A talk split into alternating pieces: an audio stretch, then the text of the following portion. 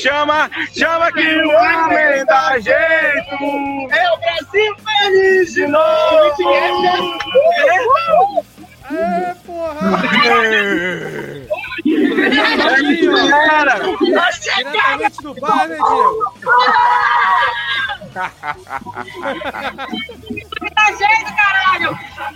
chama que o... É isso, gente. Essa foi minha participação. Amo vocês. Valeu, Diego! Amazonas não é bolsonarista!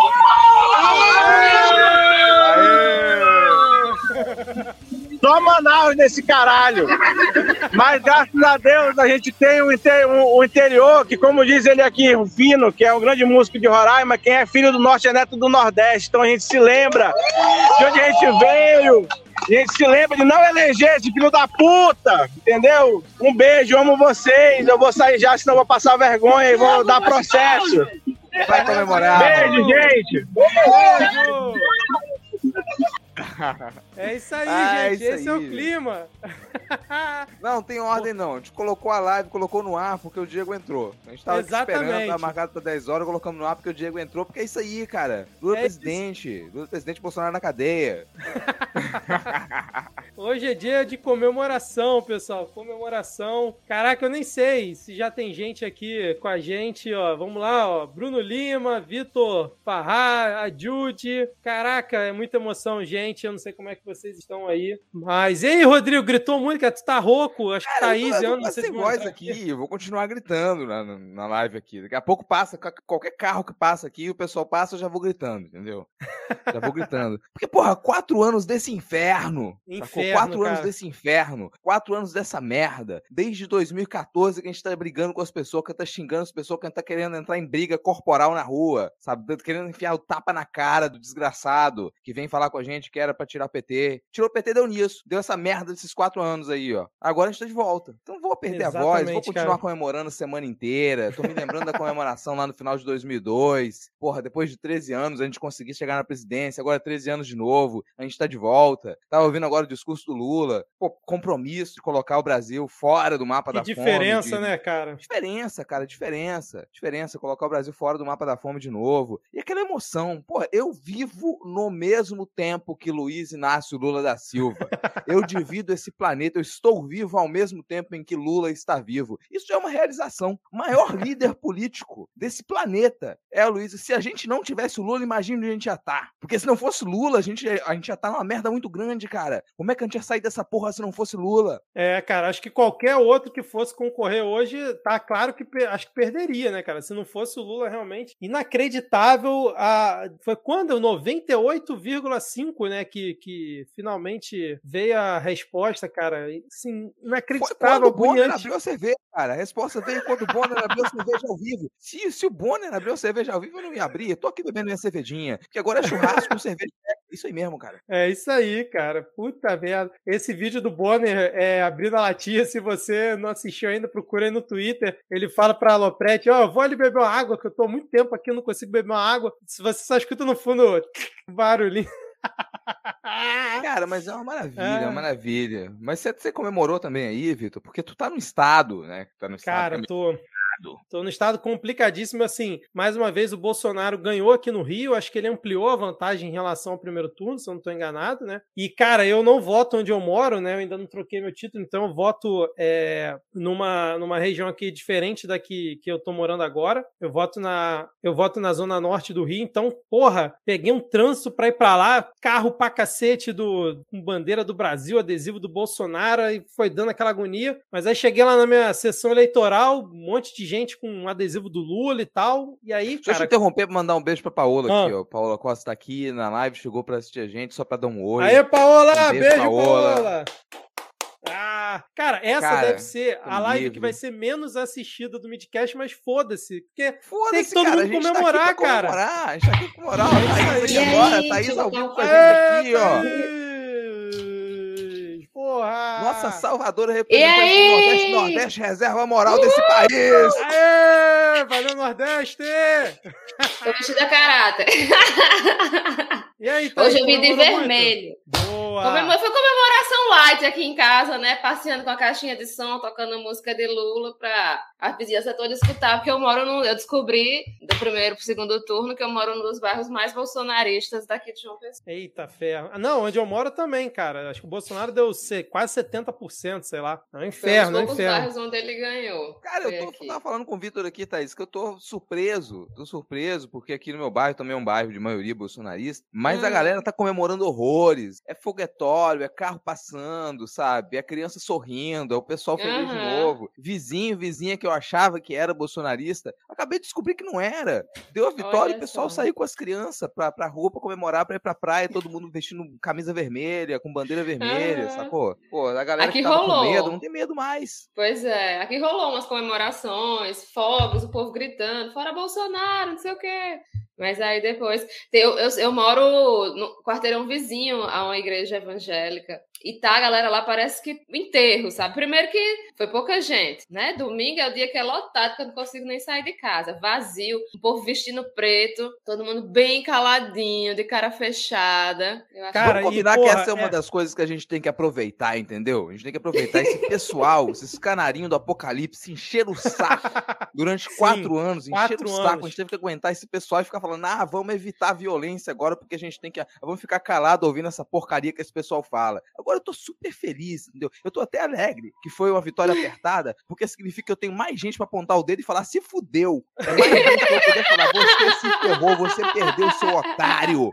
Agora tu vai aguentar quatro anos de PT na lata, sacou? Então eu tô mais Não, feliz com isso mesmo. E, e, e perdeu, e perdeu, a, é, a, nós ganhamos da máquina do, pública, né, do governo, a máquina de ódio a máquina de fake news, cara. A gente ganhou das é. três máquinas, 60, eu tava vendo aqui, mostrou agora, 60,3 3 milhões de votos pro, pro Lula. Cara, 60 milhões de pessoas saíram de casa e foram lá votar em Luiz Inácio, porque o Bolsonaro teve 58,1, que foi a, a, a, Como é que eu vou dizer? A, eleição, não, a, o número de votos do, do, do, Lula no primeiro turno, né? E o Lula, esse, esse domingo, teve 60 milhões, cara. Puta merda. Foi pouco mais de 2 milhões de votos de diferença. História, cara. cara. Maior história. história. Maior líder político desse planeta vivo é Luiz uhum. Inácio Lula é verdade, da Silva. É verdade. Eu tava comentando assim, oh, caramba, que sorte que a gente tem de ter Lula, porque se a gente não tivesse o Lula, a gente tava muito fudido. Tava muito fudido, cara. Ia ser oito anos de Bolsonaro e, cara, coisa ia degringolar provavelmente por mais, sei lá quanto Ih, tempo. Mas não cara. vai, não vai, porque a gente tem Lula. Tava não, vendo a declaração do Lula agora, um senhor de 77 anos. Com... Porque você pensar, o sujeito, pra estar tá com 77 anos, já fez tudo que precisava fazer já hum, dedicou gente, a vida vou pegar inteira, a pizza aqui que eu pedi. Já dedicou aí, já a vida inteira para poder fazer o, o país sair do mapa da fome, para poder fazer o Brasil ser um país respeitado. Uhum. Lutando há décadas para conseguir uhum. isso. 13 anos desde a primeira candidatura até conseguir ser eleito em 2002. Uhum. E ele podia estar tá aposentado. Ele podia estar tá lá se dedicando única e exclusivamente a chupar a buceta da Janja. Mas ele não está fazendo isso. Ele fala: eu vou interromper a minha lua de mel e eu vou tentar salvar o Brasil do fascismo. E vou passar. Vou interromper a minha lua de mel, vou rodar esse país inteiro pulando em trio elétrico com 77 anos. Porque se, se, se, tem uma coisa que faz o sujeito fazer isso, é compromisso político. É compromisso com a causa. É querer ajudar o povo. Não tem discursinho que me venha falar que o Lula tem projeto de poder, é o caralho. Porque o cara com 77 anos podia estar descansando, podia estar sendo feliz lá tranquilo e falar: se virem em vocês, mas não. O cara uhum. aceita ficar preso. O cara aceita ser preso injustamente. Conseguir sair da cadeia e ainda vencer uma eleição com toda a máquina do Estado, todo tipo de crime eleitoral que se poderia praticar, que se poderia imaginar esse pessoal praticou. E o Lula uhum. venceu. Uhum. Isso é compromisso com o povo, cara. Me dá emoção. Eu fico emocionado de ver um, um senhor de 77 anos. Podia estar descansando, mas não. E isso é uma mensagem para todo mundo, cara. Todo mundo que acha que ativismo político é o quê? É pra vida inteira. Porque se tu descansar, uhum. o pessoal vem e quer, quer colocar o coturno na tua garganta. Não pode parar de descansar, uhum. não. E vencemos. Vamos vencer de novo. É isso aí. É isso aí. E aí agora a gente aproveita. Aí, desculpa, tá? Um pouquinho emocionado. Não, eu tô vendo que você tá até sem voz, né? Você, pela ah, mensagem que você sim. mandou de grito, você deve ter gritado muito. Mas é isso, acho que a gente tem que comemorar, comemorar bastante, porque foi, foi difícil, né? Foi uma luta mesmo. E aí, depois que a gente comemorar bem muito, a gente começar a pensar os próximos passos, né? O que, que a gente vai fazer daqui em diante para não passar esse aperto de novo, porque foi muito apertado, né? Muito apertado. E você vê que cada voto contou, né? Foi praticamente voto a voto. Foi realmente bem, bem. A gente vê muitas, apesar das eleições daqui dos Estados Unidos serem completamente diferentes, a gente vê que muitos aspectos foi muito parecido, né? Votação é, recorde e muitíssimo apertada também, né? Eu acho que a gente não vai chegar a ter um Capitólio, não, porque eu acho que não, eles não vão não vão ousar a esse ponto, não. Talvez tenha um, um ou outro bolsonarista desesperado fazendo alguma loucura, mas eu acho que eles já devem estar pensando na fuga deles do Brasil, para onde eles vão, o que, que eles vão levar. Bolsonaro já deve estar perguntando para o Guedes como é que ele faz para deixar o dinheiro dele em offshore, que ele não vai poder mais guardar em caixa de papelão em casa, esse tipo de coisa. Se preparando para o futuro. Tem, tem muita coisa que a gente ainda vai comentar aqui, a gente não vai ficar até tão tarde nessa live, porque, né, gente, é, primeiro que vocês também vão comemorar, a gente também vai continuar aqui na comemoração, tem que se hidratar e continuar comemorando o resto da semana também, porque a gente vai pensar no que, que vai ser daqui pra frente, mas a gente tem muito para comemorar, muito para comemorar, uhum, porque a gente venceu uhum. a eleição mais difícil da história desse país, a gente conseguiu vencer todo o tipo de crime eleitoral que foi praticado, daqui a pouco a gente vai falar do que aconteceu hoje no dia da votação, que foi essa tentativa uhum. de golpe com o uso da Polícia Rodoviária Federal, a gente vai comentar isso também, mas já tem algumas algumas coisas que no discurso do Lula, eu já quero já, já adiantar meus comentários aqui, que ele trouxe, que são algumas das coisas que a gente vai fazer para poder tentar reverter essa situação. Por exemplo, quando o Lula ele gasta uma parte do seu discurso ali lido, falando de como que a gente tem que resgatar o norte do país, tem que resgatar a região amazônica, tem que resgatar aquela um, um círculo que a gente tem ali no centro do país, que é de exploração ilegal, aquele ciclo de desmatamento, de invasão de terra. Por que, que isso acontece? Isso acontece porque gente passou muito tempo sem ter uma sem ter estrutura financeira para aquela população. Hoje, se você chega em diversas populações, em diversas cidades da região amazônica, do centro-oeste, você fala, olha só, a gente vai cortar a invasão de terra, a gente vai cortar garimpo ilegal, a gente vai cortar mineração ilegal, a gente vai cortar desmatamento, muitas das cidades vão te responder, é isso que dá emprego pra gente. Uhum. É isso que uhum. traz o dinheiro para as famílias pobres que vivem aqui. Então, se você chega com essa pauta lá nesse momento, é negativo. Então, não é estranho que o bolsonarismo vença em algumas dessas regiões, mas o projeto do Lula já presente no discurso é: a gente tem que fazer investimento nessas regiões, para que essas famílias elas tenham como subsistir, como elas poderem ter qualidade de vida, ter um destino, ter perspectiva sem depender da criminalidade, sem depender do desmatamento, sem depender de invasão de terra, sem depender do garimpo ilegal. E essa é uma das maneiras como a gente suprime o bolsonarismo, porque o bolsonarismo não é uma, uma ideologia que ela tá tão arraigada como a gente pensa. Sim, uhum. a gente uhum. tem, e a gente já provou isso, que a gente tem milhões de pessoas no Brasil que têm pensamento fascista, assim. mas a gente não tem que pensar que todo mundo que votou no Bolsonaro é assim. Você tem uma rede ali de controle, controle econômico em cima dessas regiões que tem que ser desfeito. E esse é um dos caminhos. Um dos caminhos é, a partir já do próximo ano, a gente voltar com política social, com investimento governamental, para que essas cidades, essas pequenas regiões que elas são é, abafadas pelo crime organizado, são abafadas pela invasão de terra, são abafadas pela única perspectiva de vida que é a gente precisa invadir terra, a gente precisa do garimpo legal para poder sobreviver. Não vai ser mais assim não vai ser mais assim. E com esse tipo de investimento que a gente já teve em outros governos do PT, a gente consegue fazer com que essa população vislumbre que o caminho que foi trilhado e que foi prometido pelo bolsonarismo, ele não é o melhor que você. Vamos lembrar que o Lula terminou o seu segundo mandato com 80 e poucos por cento de aprovação e terminou com essa aprovação toda porque isso foi possível. Então a gente consegue isso de novo. A gente consegue novamente que essa população toda que votou no Bolsonaro agora porque não tem futuro, porque acreditava que o único futuro era aquilo que era era dado para elas nessa, nesse crime organizado, agora não, agora isso vai mudar. Porque agora o Estado volta a cuidar do povo. É, cara, essa fala é importantíssima, Rodrigo. É, deixa eu mandar um abraço aqui para Lígia Duque, que falou: senti falta demais de vocês na apuração. Lígia, era impossível, eu nem estava em casa, eu tava. Não conseguia ficar parado, mordendo a camisa, desesperado, cada 0,01 que subia. Então não tinha condições, mas obrigado por estar aqui presente. Abraço para Luane, abraço para o João Vitor, para o meu amigo Charles Rosales. Charles, abraço, cara. E mais quem tá aqui?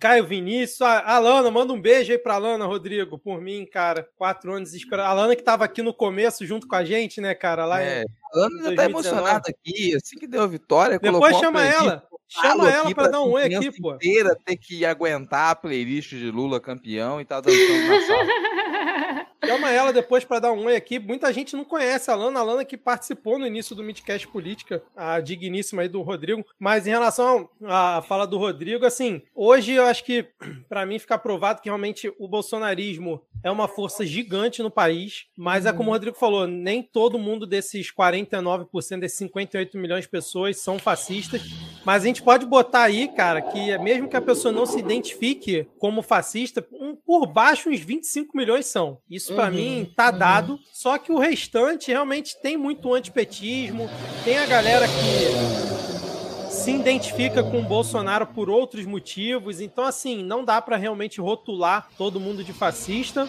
por mais que dê vontade de fazer isso, mas a gente realmente precisa tentar pacificar o país. Espero que o Lula consiga isso. A gente já falou aqui que a gente vai criticar o governo do PT. A gente tava com saudade de criticar o governo do PT, na Midcast Política vai continuar, obviamente, mas é um alívio para todo mundo, cara. Foram quatro anos infernais, a gente esperava que fosse infernal, mas não tanto, e ainda vê a uhum. pandemia no meio para esmerdalhar tudo, mas mesmo assim o cara com toda a máquina ainda conseguiu ser competitivo, mas o Lula realmente conseguiu aí, cara, as duras penas. Um abraço pro Xandão também, cara, que segurou no fio da navalha o processo eleitoral, o Faquin também, quando era o, o ministro do TSE. A partir de amanhã a gente já vai estar tá criticando eles, porque o judiciário não é para ficar elogiando, não fizeram mais do que a uhum. obrigação deles, ganham muito bem para isso, mas uhum. temos que reconhecer que eles seguraram enquanto o PGR estava dormindo, o Congresso estava todo na mão do Bolsonaro. E vamos ver o que, que o Lula vai conseguir articular e, e se movimentar para poder ter algum né, algum, alguma. Tá até faltando palavra aqui, alguma comunicação, alguma articulação ali dentro do Congresso, tendo um dos congressos mais conservadores e reaças da, uhum. da história, né? Espero que ele tenha essa habilidade junto com a equipe dele. E Lula, pelo amor de Deus, eu sei que você tá ouvindo a gente. Sacanagem. Hoje, com certeza, o Lula não tá ouvindo a gente. Mas vai ouvir. Mas, Mas vai ouvir depois, vai ouvir. Mas vai ouvir depois, é. Mas, pelo amor de Deus, Lula, pensa com carinho nos ministérios quem você vai escolher, cara. Por favor, cara, por favor. Não escolhe o mercadante, não. Por favor, cara. Fala aí, ah, gente. Ó, nesse momento, eu não tô muito preocupado com isso, não, cara. Ah, eu já tô. tô é, eu tô come... Vamos comemorar. Esquece assim, o ministério, foda-se. É, até porque eu sei, que essa, eu, eu sei que essa porra desse congresso é oportunista pra cacete. Então, sa... uhum. seja lá qual aqui, governo se formar, o Centrão vai estar do lado desse governo. O Centrão vai estar do lado. Então, não vai perder o governo. Então, isso não me, não me preocupa tanto, não não. Honestamente, vamos assim, uma das coisas que mais preocupou a gente durante, e que preocupou com razão, porque a gente perdeu, a gente se fudeu horrores durante esses quatro anos, é, são as malditas pautas conservadoras. Economia, você pode discutir o que quiser. Agora, as pautas, o que a gente chama de pautas conservadoras, no fim das contas, foi colocar racismo no poder, LGBTfobia no poder, misoginia no poder. E isso, a gente tem agora perspectiva de que isso seja cortado no talo. Porque por uhum. mais que a gente tenha congressistas ultraconservadores que tenham sido eleitos, só o fato fato da gente ter, e em diversos estados, a gente teve grandes figuras eleitas com pautas progressistas, então a gente tem uma perspectiva de que a gente não precise mais sofrer a avalanche de retrocesso que a gente sofreu nessas pautas conservadoras, que é racismo, LGBTfobia e misoginia. Então isso a gente, a gente consegue enfrentar. Isso é uma das coisas que mais nos afetou, porque a gente constantemente viu a perda. A gente viu perda de direito. Economia a gente discute. E aí a fala do Lula com relação à economia, ela é explícita. Ela é o que qual é o nosso grande problema de economia é que quem estava no poder até agora não coloca o pobre no orçamento. Então agora o pobre volta a estar tá no orçamento. E isso faz com que a discussão de economia ela já gire 180 graus. Já girou. A gente vai ter as dificuldades que a gente tem pela frente. Mas uhum. só o fato da gente ter a perspectiva de nos próximos anos a gente não se preocupar em ter alguém no, na Fundação Palmares que vai negar o racismo, de ter alguém no Ministério da Educação que vai ser contra a educação e que vai, vai achar que existe ideologia de gênero. A gente vai ter alguém no Ministério da Saúde saúde que realmente entende o que é o SUS e vai cuidar do SUS e vai fazer investimento na saúde. A gente ter de volta o Ministério do Trabalho. A gente vai ter de volta o Ministério do Trabalho, cara. A gente ter de volta o Ministério da Cultura. E isso já faz completa diferença para mim. Então, por mais que a gente possa pensar metodicamente em quem vai estar em cada um desses ministérios, o fato é, de imediato a gente tem uma grande mudança. A gente tem um retorno uhum. de algumas de algumas bases que elas que a gente imaginou que elas seriam permanentes na democracia brasileira e que elas se perderam nesses quatro anos. Ministério do Trabalho, sumiu. Ministério da Cultura, sumiu. Ministério da Educação, sumiu, foi aparelhado. A gente, Ministério do Meio Ambiente, virou o contrário, virou Ministério do Desmatamento. Então a gente vai voltar a ter Ministério do Meio Ambiente, vai voltar a ter Ministério da Educação, vai voltar a ter Ministério do Trabalho, vai voltar a ter Ministério da Cultura. Faz completa diferença. Como é que a gente vai enfrentar os outros desafios? Aí sim, depende dessas bases que a gente volta a ter agora. Então eu tô muito mais tranquilo, tô descarregado. É isso, cara a gente vai voltar a ter um país. Descarregado é a palavra certa, cara. Nesse uhum, uhum, uhum. É verdade.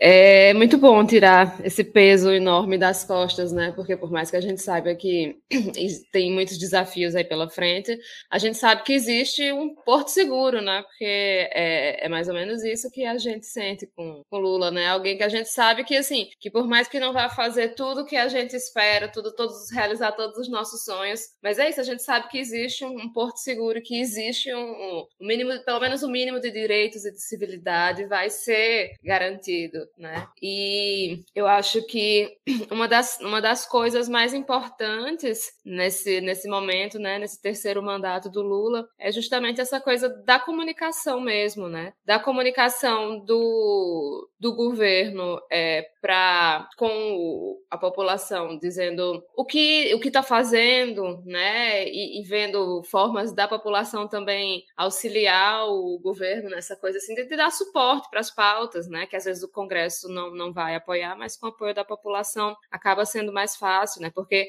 vai ter que ter outras formas de, de, de conseguir apoio do, do Congresso que não seja o orçamento secreto, né, a gente sabe que ele não vai conseguir se livrar disso tão fácil, Porém, não, não dá para continuar, e eu não acredito que Lula vá continuar a fazer do jeito que tem sido feito, né? Ele é uma pessoa que fala muito, por exemplo, sobre transparência. Então, eu acho que uma das primeiras coisas que ele vai fazer é justamente tirar o caráter secreto desse orçamento, né? Por mais que ele esteja atado de, de, de ter que dar esses, esse dinheiro das emendas do relator, mas que isso possa ser pelo menos rastreado. E assim, a gente viu que é, uma coisa que a gente teve muito nas eleições passadas, que a gente teve também nessas eleições, foi a questão da mentira, né? Que a, gente, eu, é, é, a mentira e os espantalhos, né? Você escutando, é, até hoje o pessoal falando, ai, mas o PT vai transformar o Brasil numa Venezuela e não sei o quê. E eu tive até uma, uma discussão com um taxista sei lá, semana passada, semana retrasada. E aí, ele, ele nessa, né, ele defendendo o voto dele em Bolsonaro e eu falando com ele, ele, ah, não sei o quê, porque era muito ruim, porque PT vai virar a Venezuela.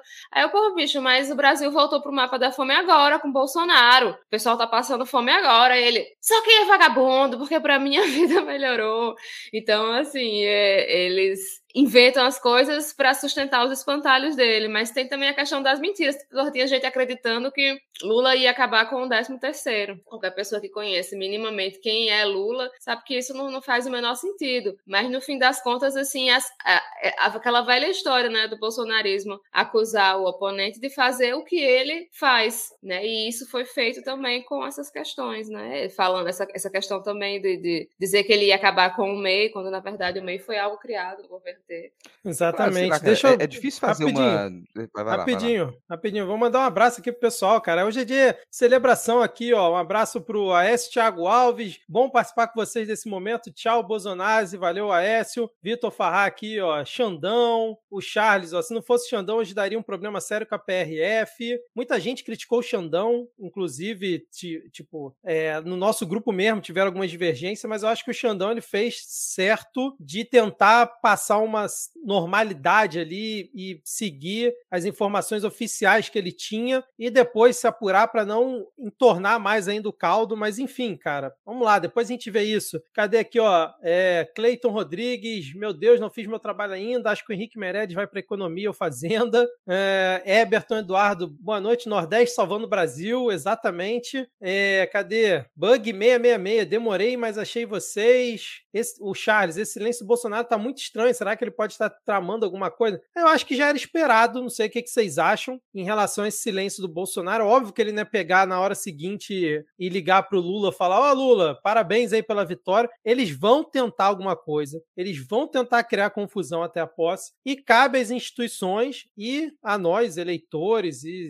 é, pessoas, os verdadeiros cidadãos de bem, lutar contra isso, né? Desmentir e bater de frente e fazer o possível para que isso não se propague. Mas, deixa eu ver, tem mais gente aqui, ó. Deixa eu. Danilo FM chegando aqui também, Gabriel Pires. Cara, um abraço para todos vocês, cara. Vamos comemorar muito. Mas, assim, agora perguntando para vocês, vocês acham que, mesmo com essa votação muito expressiva do Bolsonaro, foi muito apertado? A gente já falou, né, que não dá para falar que todo mundo é, é fascista e tal. Mas vocês acham que só o fato da gente, a partir de 1 de janeiro, não ter live do Bolsonaro como presidente toda semana, a imprensa tendo que repercutir, é, fala merda dele todo dia para a imprensa ter que repercutir, ações malucas, isso possa arrefecer um pouco esse movimento do bolsonarismo, apesar do primeiro ano do Lula, que vai ser um, ano, um primeiro ano muito difícil por, por pegar justamente o orçamento do governo anterior, né, e todo o estrago que ele pode deixar até o final do ano ainda. Vou pegar mais um pedaço de pizza aqui. Quer começar? Não, vou ouvir vocês, obviamente, né? Vamos lá. Ah, cara, é... primeiro, eu acho que o pessoal vai tentar criar confusão, mas não tem muito mais por onde. E isso vai muito ao elogio aí ao TSE, porque sim, eu fui uma das pessoas ali que estava puto com a, a declaração do Xandão durante o correr do dia ali, porque nitidamente a Polícia Rodoviária Federal tentou um golpe. Isso foi explícito, assim. Houve uma tentativa de golpe armado com a PRF e com a PM em alguns estados. Houve. Mas ele não tinha muito o que fazer, porque você não tinha como ele chegar lá e falar, vou instalar os dedos e eu tô prendendo todos os agentes da PRF que estão nas estradas nesse momento. Não tem. Então a postura foi correta, assim, de você tentar diminuir os ânimos e impedir que continuasse aquilo. Conseguiu, conseguiu. Depois a gente vai saber quais foram os efeitos disso. Duvido muito que muita gente tenha conseguido chegar. Eu acho que muita gente foi parado na estrada, foi desmotivado, não foi votar, perdeu tempo, não conseguiu chegar na sessão eleitoral. Provavelmente o resultado não seria tão, tão apertado, mas ainda seria apertado. Não faz muita diferença no fim das contas ser tão apertado. E não cai para mim isso de que, ah, ele teve metade praticamente da votação. Não é assim que funciona, sabe? Não é assim que funciona. Tem uma coisa que eu tava comentando aqui em casa do dia que é, no Brasil, para você fazer análise política, você precisa entender de religião. Entender como é que funciona a religião no Brasil. O problema é que para você entender como é que funciona a religião no Brasil, você precisa entender como é que funciona o futebol. Eu detesto futebol. Não gosto, não gosto de esporte. Mas você precisa entender como é que funciona o futebol. Como é que funciona a torcida no Brasil. E tem uma coisa que pega que é, você vai torcer pelo seu time, tu vai fazer o que for, mesmo que os dirigentes do seu time sejam uma merda, mesmo que o seu time perca, mesmo que o seu time queime adolescentes que estão na divisão de base, tu vai continuar a, ser, a, a torcer pro seu time, mesmo que ele cometa crimes. Só que quando seu time começa a desaparecer, quando não tem uma grande figura do seu time, ele começa a ser jogado de escanteio. Então, nosso próximo, nossos próximos passos com relação a isso, e aí eu pego um pouco da fala do Vitor, é fazer com que esse time desapareça. Porque você não torce pra um time que não existe. E o bolsonarismo não existia. Até poucos anos o bolsonarismo não existia. A extrema-direita sempre existiu no Brasil. E ela era menor que o bolsonarismo, porque o bolsonarismo se tornou algo pelo qual torcer. E agora ele pode deixar de ser algo pelo qual torcer. E a gente tem como fazer isso. O fato dele não estar tá mais todo dia fazendo live como presidente, o fato da imprensa não dar é, espaço para ele para as declarações absurdas, ele faz com que a realidade ela se transforme. Porque a gente volta a poder noticiar coisas que elas fazem sentido, a gente volta a lidar com problemas que eles são práticos, com problemas que eles afetam a vida real das pessoas, e isso mesmo quem não não tá ali com tempo na sua vida para poder se dedicar à análise política, porque tem que trabalhar 12, 13, 14 horas por dia para sustentar a sua casa, isso afeta essa pessoa. Isso afeta quando o preço do alimento ele modifica. Isso afeta quando você começa a ter aumento real no salário mínimo. Isso afeta quando você tem uma perspectiva para ser aposentado e a sua vizinha se aposentou, e a sua tia se aposentou, e a sua mãe se aposentou, e o seu pai se aposentou. Isso afeta. E isso a gente viveu durante os 14, 16 anos do PT, em que isso afetava a vida das pessoas. Quando a gente começou a permitir que essa extrema direita ela crescesse, se tornasse um movimento que ele afetasse a percepção da realidade de 2014 para cá, a gente se fudeu e a gente agora sabe o que, que não deve ser feito. Então eu acredito que a gente, esse, essa metade de votação do Bolsonaro aí, isso não é tão complicado de você reverter, de você voltar a ter uma grande aprovação de um governo do PT. Não, isso pra mim não é, não é um problema. O silêncio deles agora, isso aí já é outra história, porque eles em nenhum momento se prepararam para perder. Eles comunicaram com a base bolsonarista desde o começo com a ideia de que eles venceriam no primeiro turno. E obviamente era mentira, não venceram no primeiro turno. Mas muito da articulação bolsonarista acredita nas próprias mentiras que eles inventam. Então agora como é que eles respondem a essa mentira que eles criaram de que eles venceriam com 70% dos votos? Que não aconteceu. Você vai insistir na fraude das urnas? Pode tentar. Mas o presidente do Senado estava lá do lado do Alexandre de Moraes. Então você, isso já é um recado de que, olha, o Congresso não vai comprar essa. As Forças Armadas não compraram, porque se tivesse comprado, teria tido golpe agora. foi metade da PRF que foi para as estradas. Isso é risível. É uma tentativa michuruca de golpe. Porque eles não tiveram um exército do lado deles, eles não tiveram lá eh, um, uma extensão da, da polícia militar ao lado deles. Não, foi um outro estado, principalmente no Rio de Janeiro. Então agora o que, eles vão responder? Eles não conseguiram fazer um golpe armado, eles não conseguiram fraudar as eleições com o orçamento secreto, com compra direta e indireta de voto. Eles não conseguiram alienar toda a população através de, de pastores golpistas. Não conseguiram. Eles não conseguiram colar a narrativa desesperada de último momento de que você tinha uma, um desvio de propaganda eleitoral pró-PT. Não conseguiram. Então, tudo o que eles tentaram, eles não conseguiram. Acabou a bala. Eles não têm mais munição. É, e agora eu acho que assim, o grande desafio da esquerda, né, e aí envolve além da, da militância petista. Ó, a Mariana lembrando o Onix, cara, o Onix perdeu. Vamos comemorar aqui também, gente. Óbvio, né? O Eduardo Leite se elegeu, mas, porra, o Onix o Onix perdeu, isso é para se celebrar. Renato Casagrande também ganhou no, no, Espírito Santo, como muito bem lembrou o Rodrigo, seria um retrocesso absurdo. O como é que era o cara do PL, Rodrigo? O Manato, o Manato, Manato. ex-filiado à escuderia Lecoque, grupo de extermínio, vergonha para esse país, sabe? O miliciano que perdeu, ganhou o Casagrande. É, é isso aí, cara. Agora, é, a gente teve Tarcísio ganhando São Paulo, que era uma coisa que a gente já comentava aqui que provavelmente ia acontecer, pobre São Paulo, que agora vai se tornar, como é que é, Rodrigo? Filial do Rio de Janeiro, né? tá é, pariu. cara, São Paulo agora, mas assim, eu vou lembrar uma coisa aqui pro pessoal ficar alegre, pessoal de São Paulo, pá, segura a onda, porque tem uma tradição carioca que é governador carioca é preso no metade do mandato. Então você pode esperar que o Tarcísio vai ser preso. Não, é assim, provavelmente o Tarcísio ele vai é, botar bastante bolsonarista ali, que ou tá sem foro, inclusive já perguntaram se ele botaria o Bolsonaro, ele falou que não, né, num cargo ali, mas enfim, de qualquer forma o Tarcísio ele já foi, na época do, do governo da Dilma, ele foi diretor do DENIT. Então, assim, não acredito que São Paulo vá ser um grande problema para o governo federal, apesar de ser o, o Republicanos, né, o partido dele, partido da Universal, comandando agora o maior estado do país. Mas vamos, vamos tentar ser esperançosos hoje. Mas o que eu ia comentar aqui é que o grande desafio para mim da esquerda nesse momento, tanto a militância petista como quem é de esquerda, mas não necessariamente é, é PT, é como se manter mobilizado pelos próximos quatro anos. Não estar em campanha é, eternamente né, e permanente como o lado bolsonarista fica, porque eu acho que isso acaba se tornando muito ruim, né, de uma certa forma, porque você fica nesse embate o tempo inteiro. Mas é exatamente estar atento e mobilizado para trabalhar nas bases, para continuar é, mobilizado nas redes sociais e procurar conversar realmente com as pessoas para ao longo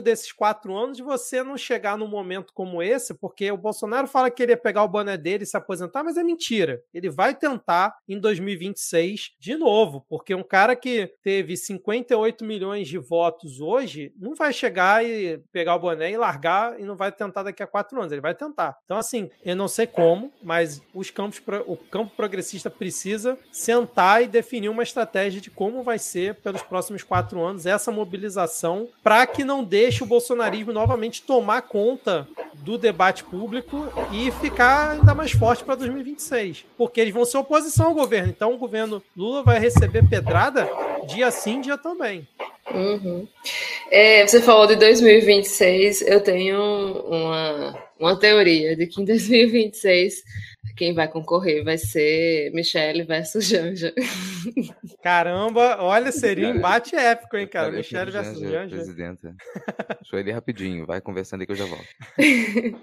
pois é, é, é eu achei, é, voltando um pouquinho no que a gente falou, né? É, é, eu achei bem curioso observar né, que todos os ataques que o Bolsonaro tentou fazer foram muito voltados para o Nordeste, né? Você vê que a coisa das rádios, ele falava que eram as rádios do Nordeste que, que não estavam veiculando, principalmente, majoritariamente, né? Não só, mas majoritariamente. E agora essa, essa ação da, da Polícia Rodoviária Federal foi muito voltada para isso, né? É, o bolsonarismo perdeu o, o, o, grande nome né, dele, que não quer dizer que, que, que, não não se possam se reinventar, né? A gente não pode achar que, que foi enterrado e que não, não vai voltar mais. Mas a gente não pode esquecer que é uma grande derrota ele não ter se, se reeleito, não só por ter tentado usar a máquina pública, por ter usado a máquina pública a seu favor, mas também porque ele é o primeiro presidente a não se reeleger, né, desde o início do, da reeleição,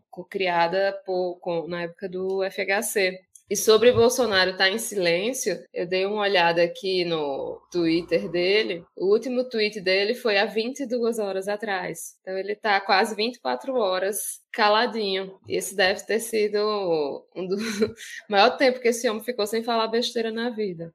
É, eu reparei que, que, ontem, é, eu reparei que ontem ele ficou um pouco quieto mesmo, apesar daquela fake news do MEI ter circulado muito nas redes sociais depois da fala do Lula no debate de sexta-feira, que eu achei que o Lula foi muito bem. O Lula, assim, principalmente no primeiro bloco, ele, cara, tratorou o Bolsonaro de uma forma que o Bolsonaro não estava esperando, com aquele jeito debochado dele, né? Depois o Bolsonaro deu uma equilibrada e teve ali esse momento do Lula que, assim, que nós aqui entendemos o que ele falou, o que ele quis dizer, mas é o que a gente sempre vinha batendo, eu principalmente vinha batendo, que assim, tem determinadas situações que você realmente tem que preparar o discurso antes para justamente não disponibilizar esses cortes maldosos que eles vão fazer sempre. Mas assim, paciência, né? O Lula deve ter perdido alguns votos com aquela fala manipulada que o pessoal fez, mas o Lula foi muito bem no debate. Então, assim, o Bolsonaro é, sentiu, acho que o golpe que ele tomou ali no debate, por isso que acho que sábado ele também ficou meio calmo, fez ali um vídeo para a galera do MEI. Não sei se o pessoal estava agindo ali nos bastidores para essa questão da PRF, nos grupos de WhatsApp, mas enfim, foda-se, não deu certo, nós ganhamos e chupa Bolsonaro e vamos começar aqui, ó, falar mais, dar mais a luz aqui do pessoal que está aqui nos comentários. Gente, muito obrigado, vocês foram fantásticos esses quatro anos acompanhando o Midcast. Tem gente que está aqui desde 2019, quando era só eu, Rodrigo e o Diego. A gente depois teve a Lana, teve a Tupac, que participou um tempo com a gente e agora não participa mais. Agora tem a Thaís, tem a Adi, tem a Ana, tem mais gente que eu com certeza estou esquecendo, Rodrigo, que gravava aqui regularmente com a gente e infelizmente teve que, que parar. Mas a gente... Cara, passou muita gente no Midcast. Assim, passou, passou, muita, muita gente, gente aqui, cara. Passou, Sabe por deixa... que passou muita gente no Midcast? Porque aguentar essa porra desses quatro anos de inferno do governo Bolsonaro, bicho, é, é horrível, é horrível. Mas assim, é bom pra gente pra gente é, é quase uma terapia a gente ficar aqui toda semana discutindo, conversando, entendendo o que, que a gente está sentindo também, porque fazer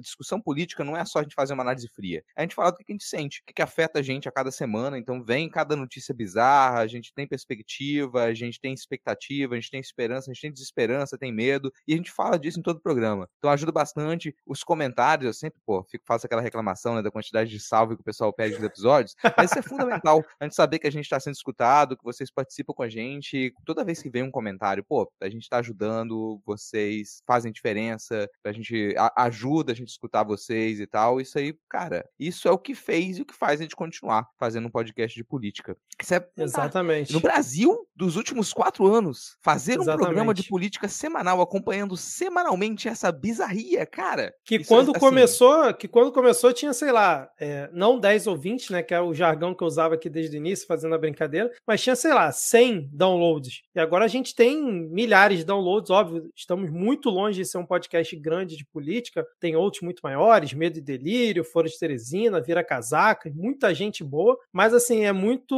orgulho pra gente saber que tem milhares de pessoas que nos escutam semanalmente, trocam essa ideia, apesar de da gente ser aqui comentarismo de portal, é, a gente teve junto, se abraçou esses quatro anos para realmente sobreviver a isso e encarar todo esse chorume que a gente encarou e que finalmente está perto do fim. Tudo der certo. A gente tem aqui o Abel, o amigo, teu amigo aí, o Rodrigo Abel, grande é, Abel, o Midcast me ajudou cara, a segurar as ondas esse tempo todo. Rafael é praticamente meu irmão, falou que vai precisar me ligar pra gritar assim. eu acho que eu não te mandei um áudio gritando para você. Sei, Rodrigo é, mandou os três áudios gritando no nosso eu saí grupo, mandando né, áudio gritando para as pessoas, cara, porque é isso aí. E vamos lá, mais, mais quatro anos aqui fazendo programa agora. Se possível agora, gente, a gente vai fazer é, quatro anos de midcast política. Discutindo política, porque no fim das contas o que, que a gente discutiu nesses quatro anos aqui foi a antipolítica. Foi a antipolítica, Exato. foi a bizarria, foi o total absurdo. É difícil a gente colocar em, em, números ou colocar tópicos de cada absurdo que teve, porque quando a gente para para relembrar, é dia sim, dia não, uma coisa completamente estapafúrdia. E agora a expectativa é que a gente possa fazer críticas ao governo do PT, que a gente possa fazer criticar a política social, a política econômica, a política cultural, num governo de verdade. É isso, cara, é isso. Deixa eu ver, tem mais gente aqui, ó. Wellington Silva, obrigado pela parceria, gente, nós devemos muito a vocês. Paola Costa, eu te entendo, Rodrigo também fiz isso, gritei na live, também morri pros amigos. O Gelson Establishment, acabou o pesadelo. A Rosilene disse aqui, ó, cheguei. Ó, tá aqui, ó, cara, tem 64 pessoas assistindo a gente, chegou a ter mais de 80. Eu achei que ia ter 5 pessoas hoje, então sintam-se todos abraçados, estamos juntos nessa e vamos continuar agora celebrar, celebrar, mas sempre ali atento para o que está acontecendo, mas é celebrar esses próximos dias e depois continuar mobilizado até a posse do Lula e vamos junto aqui, cara. Não sei se terça-feira vai ter episódio, não sei se a gente vai estar, tá, se o Rodrigo vai estar tá sóbrio, o Diego tá lá bebendo, para quem não acompanhou o início da live, o Diego entrou ao vivo lá do bar.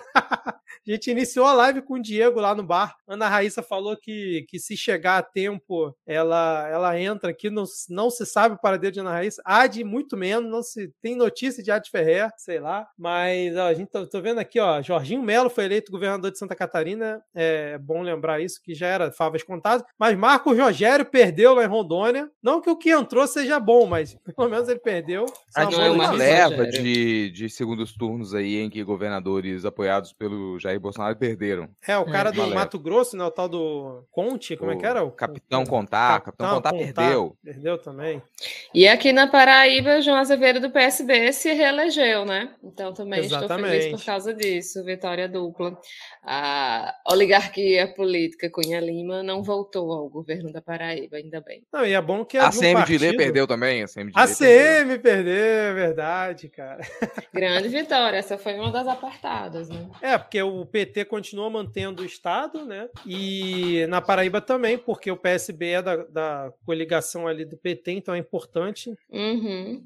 Em Alagoas também ganhou o candidato do MDB, né? Que estava em oposição com o candidato do, do, Arthur Lira, então também é bom, né? Importante derrota para o Lira. Lembrando que boa parte das operações da PRF que tiveram hoje foram em Alagoas. Então, assim, claramente direcionado, foi orquestrado, isso aí ninguém tem dúvida. É, vamos falar logo. Eu não sei se vocês estavam conversando enquanto eu saí aqui. Eu vou, eu vou pegar a pizza aqui que eu tô com fome. Calma aí. Tá vamos falar da vai PRF comentando aí, vai comentando. Porque, cara, essa acho que foi uma das tentativas de golpe mais descaradas que a gente teve. Porque a gente teve diversas tentativas de golpe desde 2016. Então, o golpe contra Dilma foi um golpe que ele se efetivou. A gente teve um golpe efetivo, sem nenhuma base lógica, sem nenhuma base jurídica, retiraram uma presidente eleita do poder. E desde então a gente passou a viver um golpe. Passou a viver um golpe. E dentro desse golpe, a gente teve uma eleição. Uma eleição que ela, de 2018, que ela pode ser considerada um estelionato, porque boa parte da população votou acreditando em lorota, votou acreditando em mentira, votou alienada em cima de golpe, que é um golpe. Se você se, se te tiram um direito seu, digamos, você recebeu uma mensagem do WhatsApp e te tiram um direito seu, invadem a sua conta do banco, é, te tiram a. te fazem transferir dinheiro para alguém, tu levou um golpe. Se te mandam uma mensagem do WhatsApp dizendo que você, se você você votar no PT vão liberar uma madeira de piroca e tu vota em outro candidato, te deram um golpe. Então a eleição de 2018, ela é uma eleição que ela passou por um estelionato. Então a gente continuou a ter golpe dentro de golpe. Desde e então... fora o golpe de ter empreendido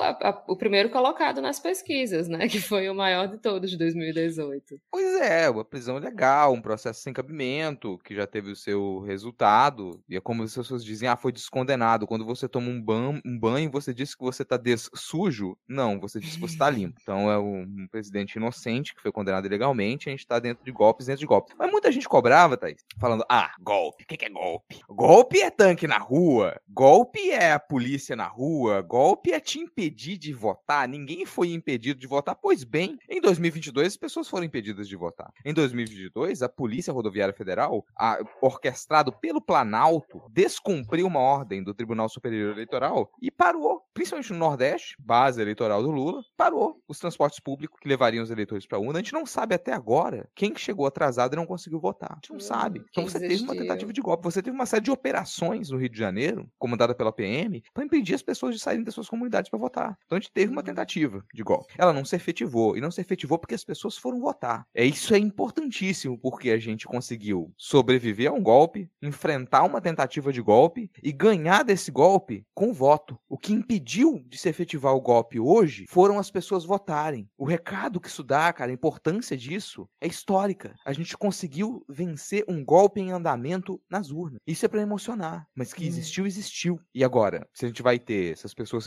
responsabilizadas, o diretor-geral da, da PRF, os diretores nos estados da PRF, que continuaram com as operações, mesmo sabendo que tinha uma ordem do, do TSE para não seguir com as operações, isso foi uma das coisas que mais movimentou hoje, porque era óbvio que estava acontecendo. Não dá para tergiversar. Boa parte dessas operações foi no Nordeste, porque o objetivo era impedir que eleitores do Lula chegassem às urnas. O Lula, tá, o, o Vitor tá comendo a pizza dele. Tô né? comendo a é pizza aqui, gente. Desculpa aí. É, eu tava vendo a cara de bunda do Onix aqui na TV. Eita, coisa boa. E pensando duas coisas, né? Em relação ao Onix, eu, eu acho que, óbvio, a gente não queria que.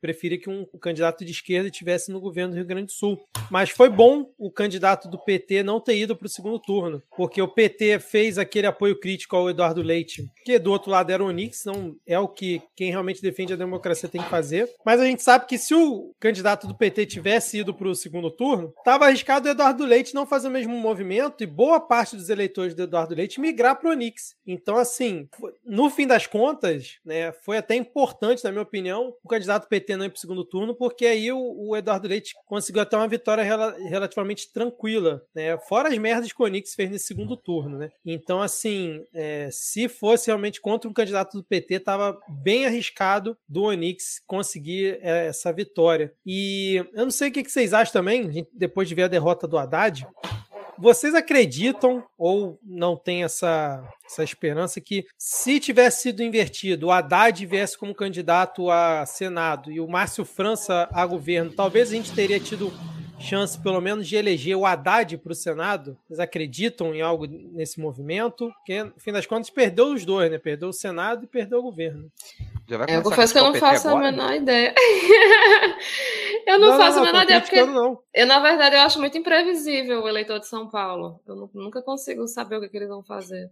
É tipo é do Rio, né, São cara? Paulo, que sabe que vai fazer Renata, merda. A Renata Lopretti, ela analisou com as palavras que têm que ser analisadas durante a transmissão da Globo da Apuração, que é o interior de São Paulo, ele historicamente é conhecido como Tucanistão. Uhum. Ele é conhecido como Tucanistão não só por uma fidelidade ao PSDB, mas por ser a origem do antipetismo. Todo o interior de São Paulo, a região metropolitana de São Paulo não, mas todo o resto do estado, ele é antipetista. E isso não ia mudar. Então sim, poderia fazer diferença ter um outro candidato que não o Haddad. E é por isso que eu falei que ah, já vão criticar o PT, porque assim, a gente teve erros na campanha do PT, erros de escolha, que fariam toda a diferença. Como no Rio, o apoio ao Molon, teria levado o Molon ao Senado. A gente ter em São Paulo, talvez, o Haddad, provavelmente o Haddad teria levado o Senado, teria levado o Senado. Mas concordo com o Thaís, não é tão facilmente, de tão facilmente previsível assim, porque o antipetismo de São Paulo, que agora pode ser chamado de bolsonaristão, o interior de São Paulo, como disse Renata Lopretti, ele significa um apoio ao bolsonarismo. Então, mesmo que você colocasse outro candidato, talvez a disputa ficasse mais apertada, mas a probabilidade de que o Tarcísio se elegesse mesmo assim é muito alta, porque esse voto Sim. antipetista é o voto bolsonarista.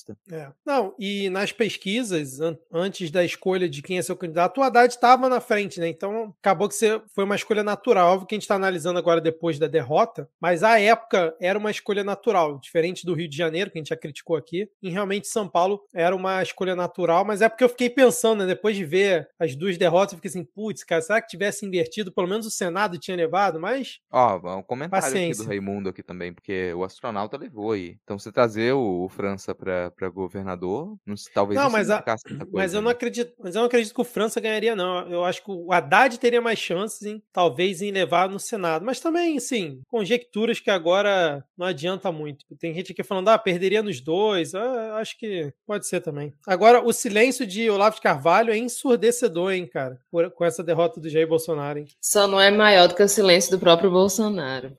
Será que Eu- ele tá eu- eu- entupido, engasgado? alguma coisa Cara, assim? eu confesso estar dentro que eu da cama box. com um pingo Na cama de box. expectativa. tô com um pingo de expectativa pra ver qual vai ser a declaração dele, porque... E aí vai mais um elogio pra Renata Lopresti.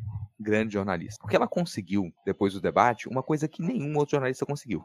Que foi retirar uma declaração direta do Bolsonaro de que ele respeitaria o resultado das eleições. Ah, não significa nada? Pode ser. Mas assim, pro jornalismo significa muita coisa. Você conseguir essa declaração dele. E agora, ah, o resultado tá dado. E aí? Eu tô com um pouco de expectativa pra ver qual vai ser a declaração dele, independente dele respeitar ou não. O resultado é esse. O Senado já deu indicativo de que é isso mesmo. O TSE já deu indicativo de que é isso mesmo. Então não, não tem apoio. Os militares já não deram apoio pra nenhum tipo de, de contravenção, de golpe. E... Mas eu não- sei se ele vai ter coragem, porque ele é frouxo. Jair Bolsonaro é um frouxo. Eu não sei se ele vai ter a Rodrigo, coragem rapidinho. público. Acho que pode chutar esse cidadão que tá aqui, ó, né, atacando o Nordeste aqui nos comentários. Obrigado aí pela audiência, seu cidadão. É, mas pode, acho que pode chutar ele daí, né? Não sei se dá pra Já bloquear. dá blo- tô bloqueando o usuário aqui, já bloqueado. Perfeito, sumiu. Isso Pronto, aqui tchau. agora, ó, é bolsonarista, bizarro. Já tava, já era bloqueio antes, agora é fácil, cara. Chora. Mas desculpa, Rodrigo, você tava comentando aí, cara. É, Não, tava comentando que ah, eu não sei se ele vai ter coragem de dar uma declaração. Vamos ver o que vai ser, mas ele é frouxo, cara. Talvez ele espere pra amanhã ele falar alguma coisa, depois de receber muitas ali, muitos afagos, é, muita gente chegando pra ele, falando, ah, isso, aquilo, outro, e tratando igual o moleque mimado que ele sempre foi. Um senhor de idade que é um moleque mimado.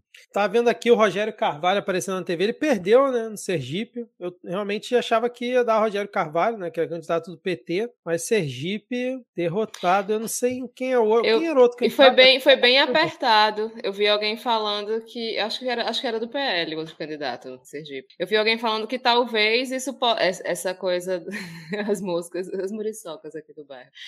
É, eu acho que, que talvez, por exemplo, essa coisa da, da, da polícia rodoviária tentando impedir os eleitores pode ter até causado alguma diferença na eleição do Sergipe, por exemplo. que Foi bem apertada, né? É uma possibilidade, talvez pudesse ter sido diferente se não fosse isso. Ó, o que eu tava, o que eu tava comentando mais cedo do Tarcísio, eu entrei na Globo.com para ver quem tinha ganho ali no Sergipe e tá aqui, ó, em São Paulo, Tarcísio prega fim de divisão e alinhamento com o governo federal. Seja lá o que isso significa, mas se realmente o Tarcísio tiver peito de fazer um governo dele e não um governo do Bolsonaro em São Paulo, é como eu falei mais cedo, é um cara que provavelmente vai querer né, seguir na carreira política e ser pragmático, então ele vai tentar não criar muito conflitos ali com o governo federal. Posso estar completamente errado, a gente não tem como saber isso, né? Afinal, a gente tinha um governo federal que brigava com o governo do estado de São Paulo, mas assim, vamos torcer para que não, não tenha isso, né? Porque seria ruim para um futuro governo do Lula ter um embate com o principal estado do país. E eu tava vendo aqui, ó, foi o Fábio, é, é aquele candidato que só tem um nome, né? Não tem sobrenome. O candidato Fábio do PSD ganhou com 51,70% dos votos em Sergipe. O povo tá muito feliz, cara. Olha só a felicidade do povo, cara. Tá bonito de ver. Ó, tem Alguém novo- perguntou estamos- aqui se a gente sabe quem vai ser o próximo ministro da Economia e o Raimundo Chama- respondeu aqui, né, e falou, ah, não vai ser o Guedes. E isso já é ótimo. Exatamente, cara. Ó, 99,99% das urnas apuradas, faltam apenas 10 sessões Ainda não apuradas. acabou? Não, não acabou, não. Lula, Caramba. 50,90% dos votos, 60 milhões 344 mil. E Bolsonaro, 49,10% dos votos, com 58 milhões 205 mil. Abstenções ficaram, é, foi um número menor que no primeiro turno, mas ainda assim são 32 milhões e 199 mil eleitores. Nulos, acho que foi o menor número desde muito tempo, foram, foi só 3,16, 3,9 milhões de votos. E brancos, 1,7 milhões de votos. No total, 124 milhões de votos. É, quer dizer, 124 milhões de pessoas votaram, né? 118 milhões de votos válidos. É, eu tava na esperança de que Lula ganhasse com 51%. Ia ser bem. Beijo, Rafael interessante, né? Aí, ó, apoiador há anos aqui. Beijo, Rafael, beijo. Cadê, ó? Professor Valmir Soares. Fiz dancinha no Twitter, cadê meu salve? Salve pro Valmir. Valmir também tá desde muito tempo acompanhando a gente. Salve, cara. Deixa eu ver aqui mais quem. Raíssa Kelly. Cheguei, nem acredito que saímos dessa bad trip escrotar. Ainda não saímos, mas estamos cada vez mais perto. Estão filmando lá o Palácio do Planalto, tudo escuro, realmente. Eita. Tá que nem minha lá. vizinha, bolsonarista aqui da frente, tá um silêncio. Foi dormir, né? Foi dormir. Agora, eu já vi, Rodrigo, uma foto passando aqui no Twitter de Magno Malta chorando, triste, acompanhando ah, a Cena linda, cena linda, comitê de campanha do miliciano do Manato com Magno Malta lá vestido de, de roupa de exército e tal, pessoal com cara triste, chorando. Essa é a minha alegria. Essa é a minha alegria. O que me abre apetite, o que me abre gente me deixa feliz, o que me faz sorrir é ver o Magno Malta chorar.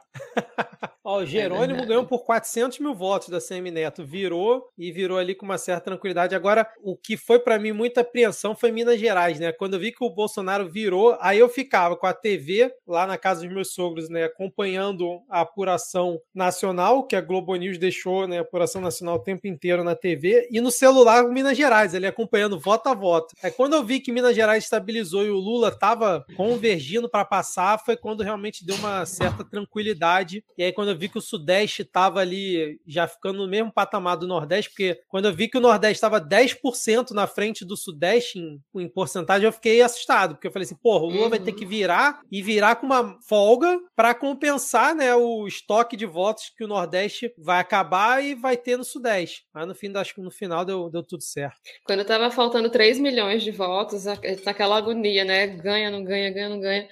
E, e aí, mas aí quando eu vi que o que estava faltando era principalmente o Nordeste e o Norte de Minas, aí eu fiquei mais tranquilo. Fiz, não, eu, acho que agora não, não tem como a gente não, não levar essa, mas a gente ficou naquela, né? 98, tá, tá, tá, tá.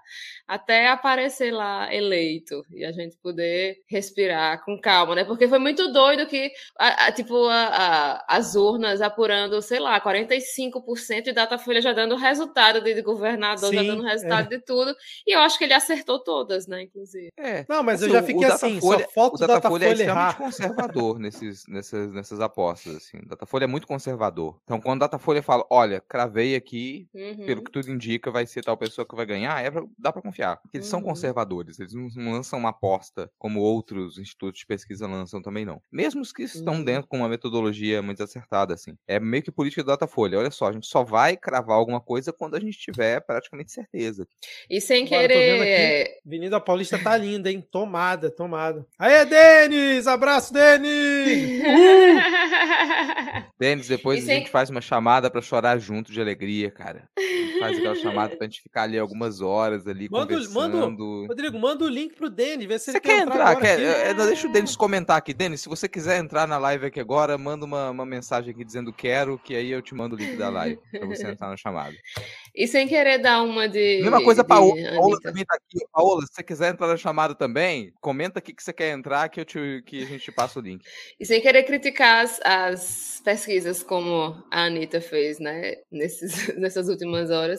Mas, assim, para a gente ver é que realmente foi bem distante, né? As pesquisas davam uma margem bem mais folgada, e apesar delas, delas terem acertado basicamente todos os resultados, foi, foi tudo bem mais. Foi bem mais apertado para a presidência. Em São Paulo, por exemplo, a Haddad ficou bem mais longe do Tarcísio, né? Você vê que ainda teve muitas muitas coisas que elas não conseguiram alcançar, mas que bom que, que não errou a ponto da gente ter um, um resultado triste para o Brasil hoje, né? Mas foi é, bem. A, a, a, presidencial, no fim das contas, ficou na margem de erro, né? Porque dava 52 a 48, o último Datafolha, a gente teve ali 50, quase 51 a 49, tá na margem de erro, mas realmente nos estados, cara, é, vai, vai ser preciso rever essa metodologia, porque errou e errou feio. De novo em São Paulo. Você pega ali o Datafolha, por exemplo, o IPEC, a distância do Tarcísio foi bem maior. Então, assim, vai ser complicado também, acho que no Congresso, segurar a, a o avanço né, que os bolsonaristas e toda essa galera reaça está querendo fazer com os, os, institutos de pesquisa. Mas acho que ficou claro que é preciso, não sei como, não estou longe de trabalhar nessa área, mas é preciso rever como fazer as pesquisas no Brasil, porque tem algum fator, e aí é, talvez seja os bolsonaristas não querendo responder, mas tem algum fator que está impedindo que as pesquisas tenham a precisão que tinham antigamente. Te mandei o link no Twitter, Paulo. Sim, vamos chamar as pessoas. Mas, cara, sei lá.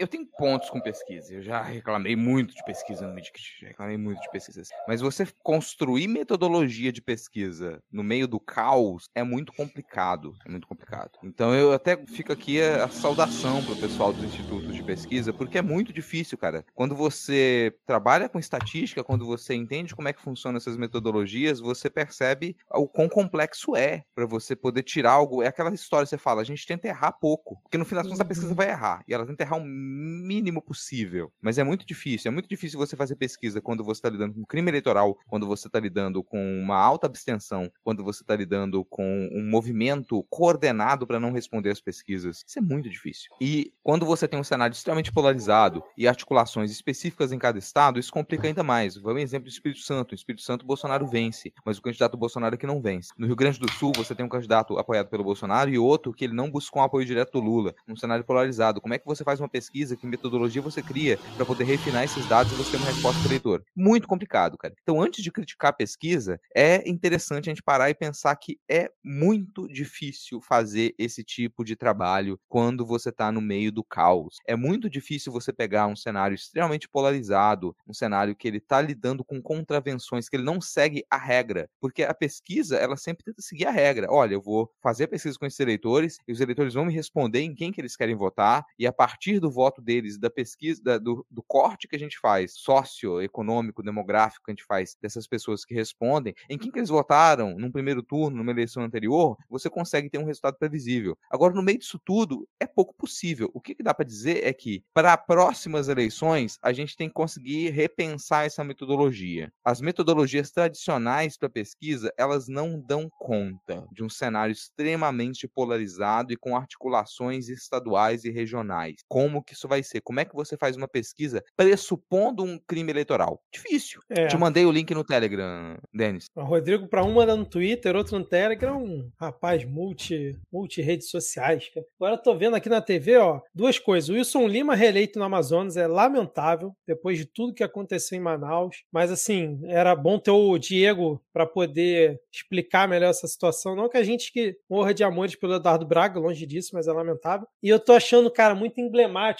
porque o que eu tô assistindo aqui na TV, porque a última vez que a gente viu o Lula sendo escoltado pela Polícia Federal em carros e a imprensa atrás filmando e acompanhando ele foi quando ele foi para ser preso. E agora, uma cena muito parecida, ele ali no meio dos braços do povo, sendo acompanhado até a Avenida Paulista para poder fazer ali o seu sua festa da comemoração. Cara, eu achei bem emblemático ver essa cena que me remeteu a 2018 e agora num cenário completamente diferente quatro anos depois. Duas coisas. É, eu estava aqui dando uma olhada no Twitter e me deparei com um, um tweet da Jovem Pan declarando a falando da vitória do Lula, né? Você imagina como eles devem ter se mordido para fazer essa, esse anúncio e é delicioso ver esse tipo de coisa.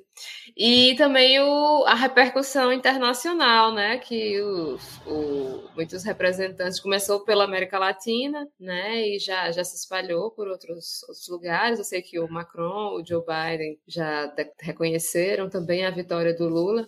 Leonardo DiCaprio Cabro, né? Que é provavelmente o famoso mais engajado na política. Eu fui, eu fui ver quem, quem já tinha se declarado e só Leonardo DiCaprio, dos famosos, que tinha falado alguma coisa, né? Olha quem chegou. Falando em estrela, falando em pessoa Aí, famosa. Paola!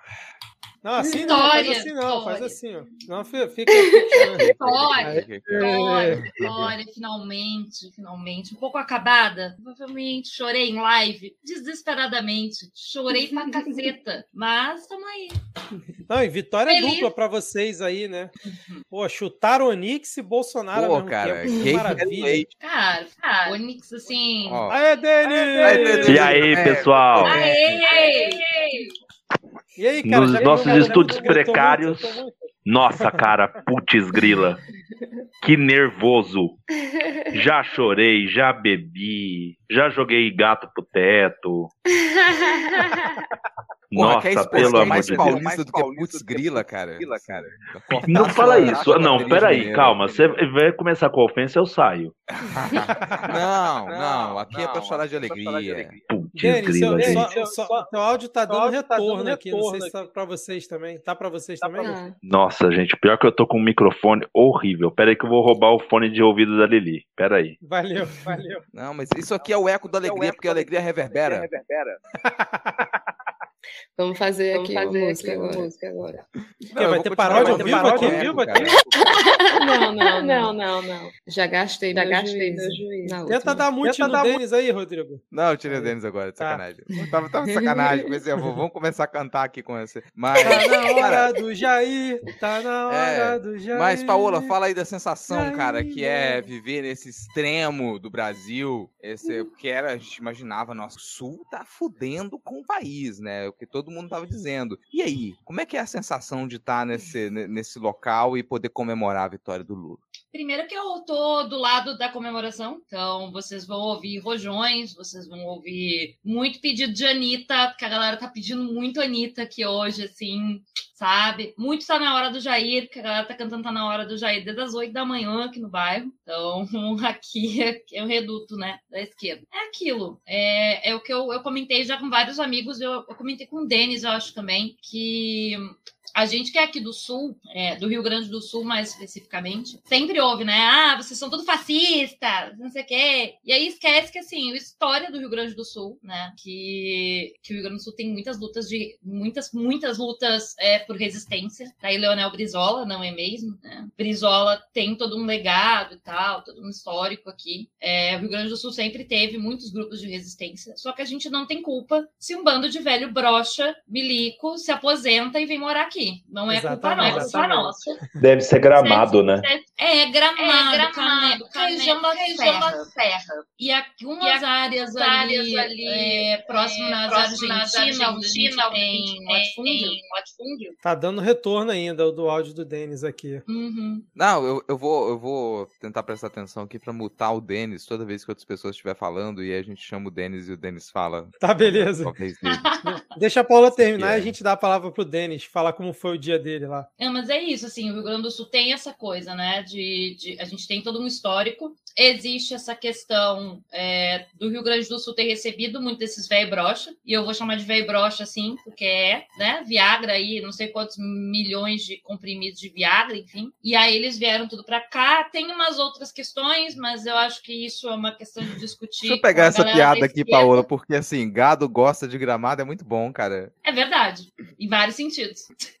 vários sentidos. Mas eu acho que o principal, assim, é, foi por um lado até bom o Edgar não ter ido mesmo pro segundo turno, porque o PT aqui, e aí eu posso dizer, foi muito culpa da esquerda também, o PT tá muito queimado no Rio Grande do Sul. E uma parte disso tem a ver com a esquerda, porque o Tarso Genro, quando ele era ministro da Educação, no governo do PT, ele assinou a lei do piso. E a galera interpreta a lei do piso de uma maneira meio esquisita para algumas coisas. Então, acabou que ele foi taxado como o cara que não pagava o piso dos professores. Ele saiu do governo do estado como o cara que não pagava o piso dos professores. Então, o PT saiu daqui é muito queimado no governo do estado por isso. Por isso. Então, foi muito bom a gente não ter ido com o Edgar, sabe? Porque provavelmente o Edgar, não sei se o Edgar teria conseguido capelarizar voto. E querendo ou não, assim, gente, o Onyx, ah, a gente sabe que o Eduardo Leite não é legal e tal, mas é o Onyx, né? É o Onyx. Não tem nem o Exatamente. E assim, né, cara? É, não tem tem, nem que comparação. E a verdade é que o Onyx perdeu muito por causa do posicionamento que ele fez. E ele perde, ganhou muito voto na esquerda, o Eduardo Leite, no momento que o Onyx fez aquela campanha, que inclusive passou em rádio e TV, né, a fala dele, dizendo que pela primeira vez, se ele, for- ele seria eleito, e o Rio Grande do Sul teria finalmente uma primeira dama de verdade.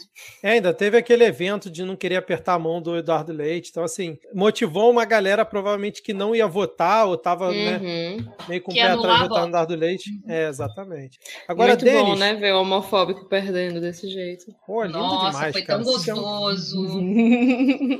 Agora, Denis, conta aí, cara, como é que foi seu dia, acompanhar a apuração? Fala pra gente. Que acompanhar a apuração, eu, eu tenho pressão alta, posso fazer essas coisas não. Falando sério, É, fui votar bem cedo, né? né? O caipira teve que acordar cedinho, que nem todo dia. Oito horas praticamente já estava lá na sessão para votar, bonitinho. A minha vota a votação da Leli, a gente vota na mesma escola, foi tranquila. A na sessão ao lado da minha, teve um senhor que estava reclamando que não conseguia votar para governador, que apertava 22 e não aparecia o candidato, né? Nem preciso dizer que Tarcísio aqui em São Paulo é 10. Rapidinho, Denis. O próprio Tarcísio falou 22, né? No debate. Quando eu vou, eu saí na hora do almoço para buscar alguma coisa para comer, é, aqui na Raposo teve a operação da PRF. Estava tendo operação parando fretados e ônibus intermunicipais com gente em pé. Grande São Paulo, estava tendo isso mesmo. Ah, e no retorno que eu faço para ir para casa de carro, um carro da PF parado assim no, naquele canteiro do retorno e os dois policiais com arma 12, com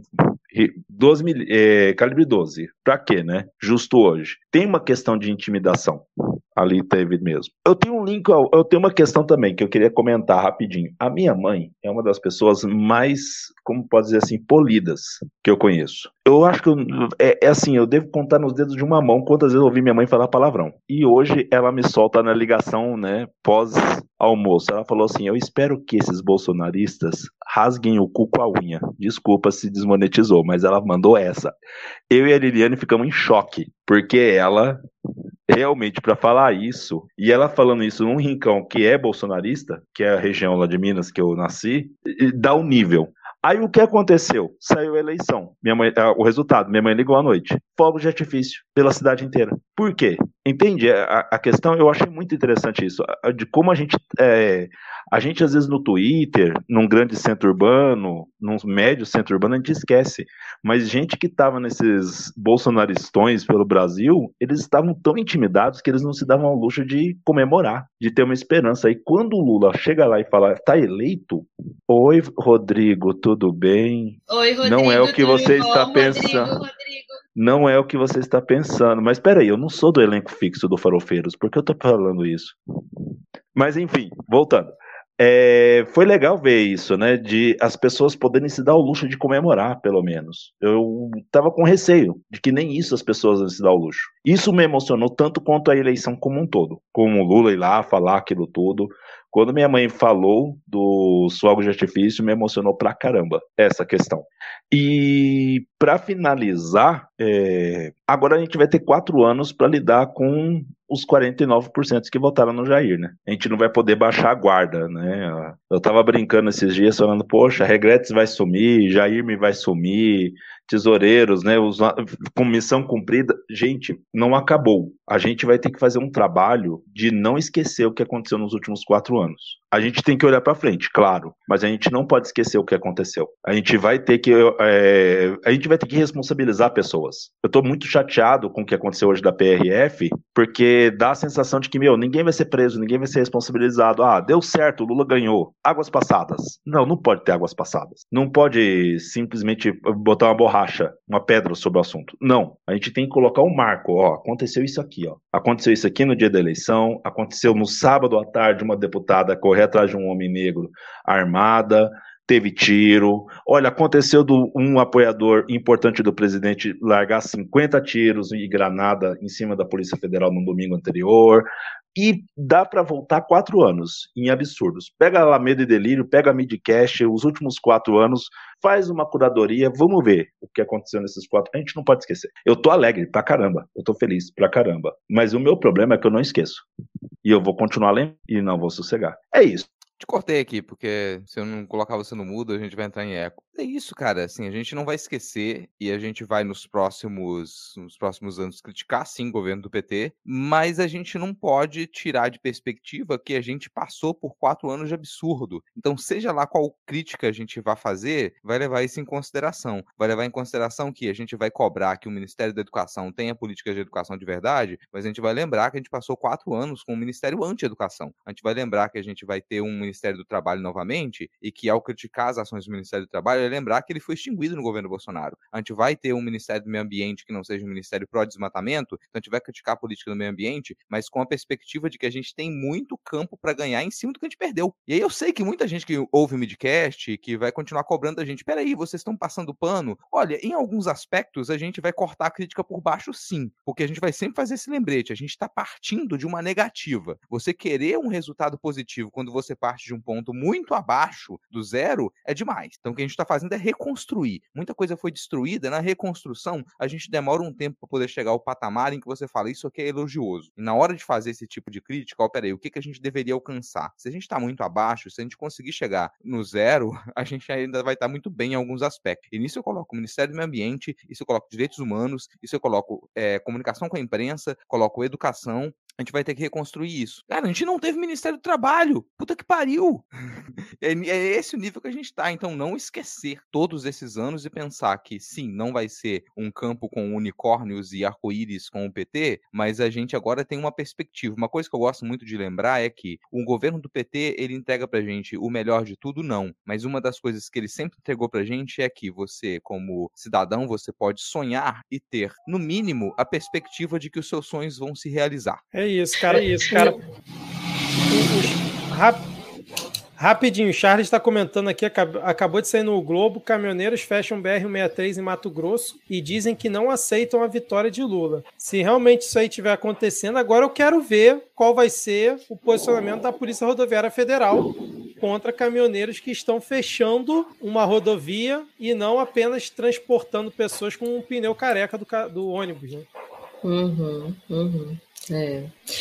É, é a, a, política a, a, é, eleitoral tem, vai ter muito trabalho daqui para frente, né? Porque é isso, o PT ganhou, massa, show de bola, mas muitos crimes foram cometidos, né? E, e assim, eu acho que, que agora já dá para a gente parar de, de fingir que, que, que, os crimes do bolsonarismo né, não, não aconteceram, porque a gente tem que começar a enterrar esse passado de, de, de, de criminalidade mesmo, né? Porque os atos do bolsonarismo foram criminosos, os atos de, de irresponsabilidade, e tem que começar por, até para a gente não cometer justamente os mesmos erros que a gente cometeu pós-ditadura, né? Então, todo mundo que, que, que, cometeu crimes tem que ser responsabilizado para que a gente consiga fortalecer a, a nossa democracia, né? Porque a gente viu que ela é muito capenguinha, coitada.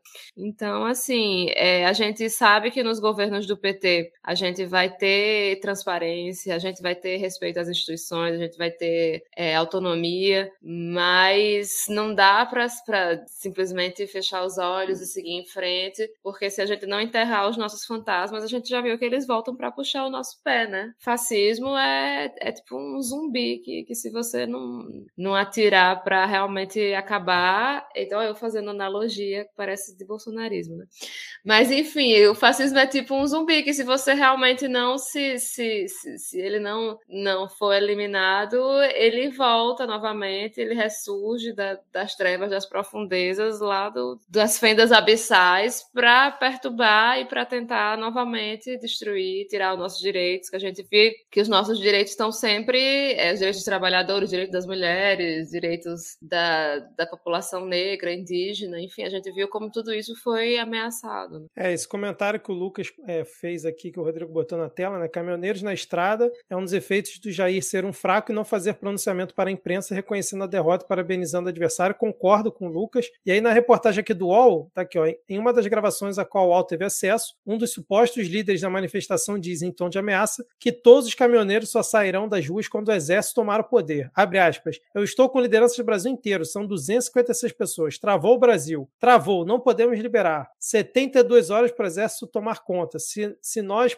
se nós precisar ficar além das, além das 72 horas, travou, não libera nada. Joinville, Criciúma, São Paulo, Rio de Janeiro, geral. Deu, acabou. Não tem político nenhum que vai chegar perto de nós e dizer: vocês não, po vocês não podem pedir intervenção militar ou qualquer coisa. Nós só saímos das ruas na hora em que o exército tomar o país. Eles estão tentando fechar a BR-101 aqui no sul também. É isso, e, né? Gente, gente, gente, e assim, tem que lembrar: não é o caminhoneiro simplesmente, né? É o dono da empresa de transporte transporte. Muitas vezes que está fazendo isso aí também. A gente tem que pensar que há essa possibilidade. É só lembrar da greve dos caminhoneiros lá de trás, né? Talvez, assim, uma coisa que pensar que isso era previsível. Não me surpreende, não me surpreende. Honestamente, eu acho estranho até que no primeiro turno eles tenham ficado calados, tenham ficado quietos, que esperavam, quem acompanha o grupo de bolsonaristas sabe que eles esperavam uma vitória com 70% dos votos no primeiro turno, e obviamente ela não veio, porque isso é o tipo de fraude que corrompe o próprio eleitor bolsonarista. É o tipo de realidade paralela que eles constroem e na qual eles realmente acreditam. Então me surpreendeu que não tivesse essa movimentação já no primeiro turno. Agora, no segundo turno, era esperado. Então o que a gente tem que pensar é que a vitória aconteceu e agora, nos próximos dias, nos próximos meses, a gente vai ter que lidar com esse tipo de situação. Mas, gente, não é o fim do mundo caminhoneiros pararem uma, duas, três, quatro, dez BRs no país. Assim, não é o fim do mundo. A gente é, é péssimo, é péssimo. Mas a gente tem sim mecanismos para lidar com isso. Eu vou repetir aqui uma coisa que a gente já comentou que só o fato do presidente do Senado estar tá junto com o Alexandre de Moraes na declaração final do resultado das eleições, isso passa um recado, isso passa uma mensagem. E a gente não teve nenhuma manifestação das Forças Armadas em nenhum momento dizendo: opa, olha só aqui, a gente está super disponível para poder dar um golpe armado. Não teve, não teve. Então as Forças Armadas não estão para comprar isso, o Senado não tá para comprar isso. O Arthur Lira, por mais mafioso que ele seja, ele fica coado no meio dessa história. Então, na prática, o que a gente vai ter agora é muito trabalho para poder enfrentar esse tipo de ação. E ela vai continuar acontecendo. Eu duvido muito que a gente tenha que esses bloqueios eles se proliferem tão largamente e que isso dure mais que 24 horas aí. Mas em alguns casos eles vão ser necessário, é necessário que você tenha uma intervenção policial. Em alguns estados a gente pode ter algum problema com intervenção policial da polícia militar, porque alguns parte dos quartéis ainda estão ainda em choque com algumas coisas. Mas isso não é generalizado não, tá? Não é generalizado. E, e, e a prova disso é que você teve algumas ações da PM para bloquear comunidades no Rio de Janeiro principalmente, mas isso não aconteceu país afora. Que e, para ser mais honesto, era uma expectativa de base bolsonarista que a PM tivesse junto e que ajudasse a criar esse golpe, mas isso não aconteceu. Então você pensa que PMs elas estão sob a ordem de governadores. E na maioria dos estados não houve intercorrências de polícia militar se colocando a favor do golpe, não teve. Então agora há de você pensar que esse, essa polícia militar que continua obedecendo governadores, porque obedeceu, se obedeceu durante o pleito, vai continuar obedecendo agora, vai poder inter interferir nessas, nesses bloqueios das BRs. Mas é uma negociação também a se fazer.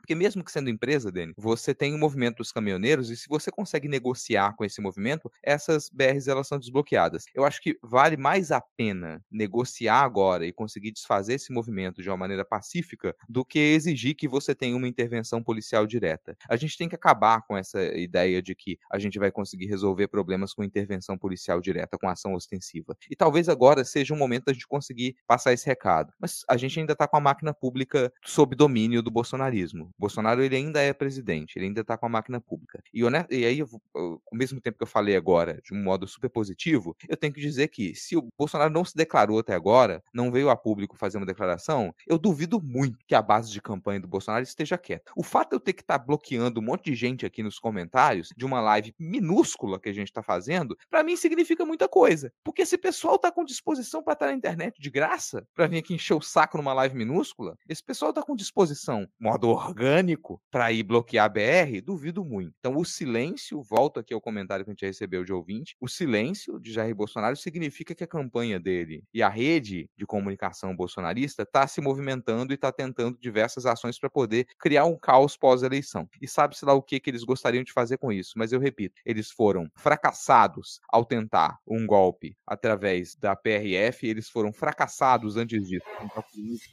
com aquela denúncia loroteira sobre as eles foram fracassados com a ideia de tentar comprar todos os votos da população que está à míngua para ganhar essa eleição nos números, fracassaram. Do mesmo jeito que eles fracassaram nessas tentativas, vão fracassar agora novamente ao tentar criar o caos pós-eleição. E o modus operandi de Bolsonaro é justamente esse, né? Jogar os peões lá na frente para se sacrificarem em nome dele, porque ele mesmo não tem coragem de fazer nada. Então, esse, essa movimentação dos caminhoneiros.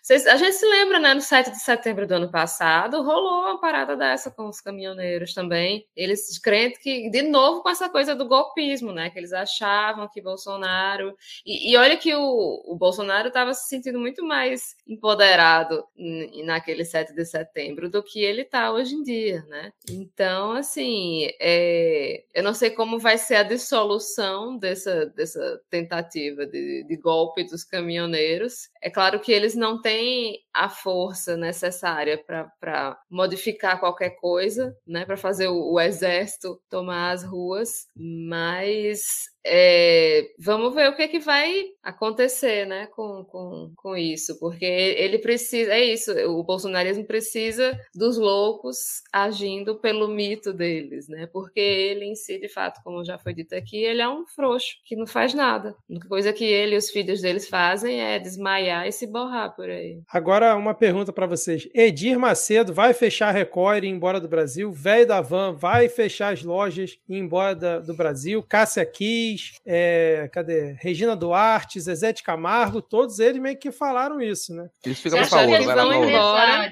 Eles vão embora e esqueçam. Você acha que empresário que nem Luciano Hang, que ganhou, que pegou muito empréstimo no governo do Lula, governo do Lula, vamos lembrar, né? Empréstimo que ele pegou no BNDES para construir as lojas da Van foi no governo do Lula. E que explora o povo como ele explora, pagando salário mínimo, que essa criaturinha vai mesmo deixar o Brasil? Ele não pode deixar o Brasil porque é o único lugar que tem gente que bate palma para ele dançar. Ponto final. Ponto final. Ele pode ir embora, sei lá, fazer um Constantino da vida, uma Ana Paula do vôlei. Vou ficar lá em Miami e as lojas continuam e eu só recebo os dividendos e transformo em dólar para ficar aqui. Isso ele pode até fazer, mas ele fechar as operações das empresas dele aqui, não. Ele vai virar um comentarista de Jovem Pan da vida, que vai é o único lugar praticamente que vai ouvi-lo, e esses é, podcasts, canais de YouTube de direita, e ele vai tentar manter a base dele ativa. E ele se vai ser o modo operandi de quase todos eles, que não estão com cargo no legislativo. Tentar manter a base ativa da maneira mais estridente possível. É isso que vai acontecer. Ah, agora, Cássia Kiss, Zezé de Camargo Luciano, Leonardo, que fez pronunciamento pedindo. Olha, eu acho que a única aí que vai sofrer alguma coisa talvez seja a Cássia Kiss, que talvez esteja fazendo a última novela dela na Globo. De resto, e nem é pelo posicionamento político, é mais pela maneira estridente que ela fez. Mais por isso, que ela tá incomodando os outros atores, saiu já no Twitter esses dias eu vi um fio todo falando do que, que ela tá fazendo lá na novela. É mais por isso, não é por quem ela defende, porque lá na Globo tem bolsonarista e tá empregado. A, a escritora da novela é uma, só que ela não fica enchendo o saco de todo mundo. Vamos convir, é por isso. Agora, velho da van, nada, vai continuar aqui. Aquela galera lá do grupo do Zap vai continuar aqui. Coco Bambu, não dou um ano para ele começar a fazer é, o combo Estrela 13, porque essa gente é oportunista também. Eles querem dinheiro.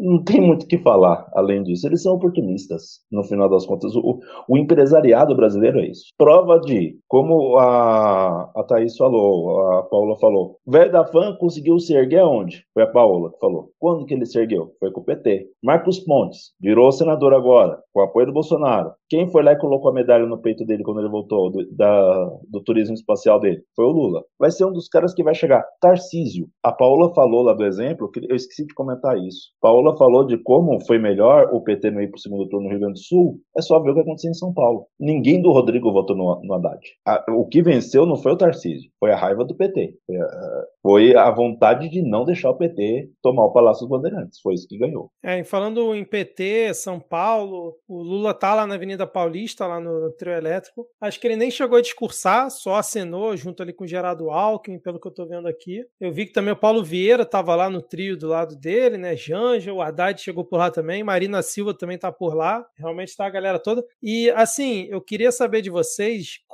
gente, já são 11 11 10 amanhã acho que todo mundo trabalha aqui, não sei. Então, fiquem à vontade para dizer quando já tá tarde. Eu, apesar de já estar tá meio cansado, tô na adrenalina ainda. Mas eu queria saber de vocês como é que vocês viram a importância de Simone Tebet nessa eleição. Porque, pelos números, fica claro que a maior parte dos votos do Ciro e da Simone Tebet migraram para o Bolsonaro. Isso foi um fato, porque o Lula aumentou seus votos só em pouco mais de um milhão, um milhão e pouquinho, né? Um milhão e meio, talvez. Vocês acham que Simone Tebet...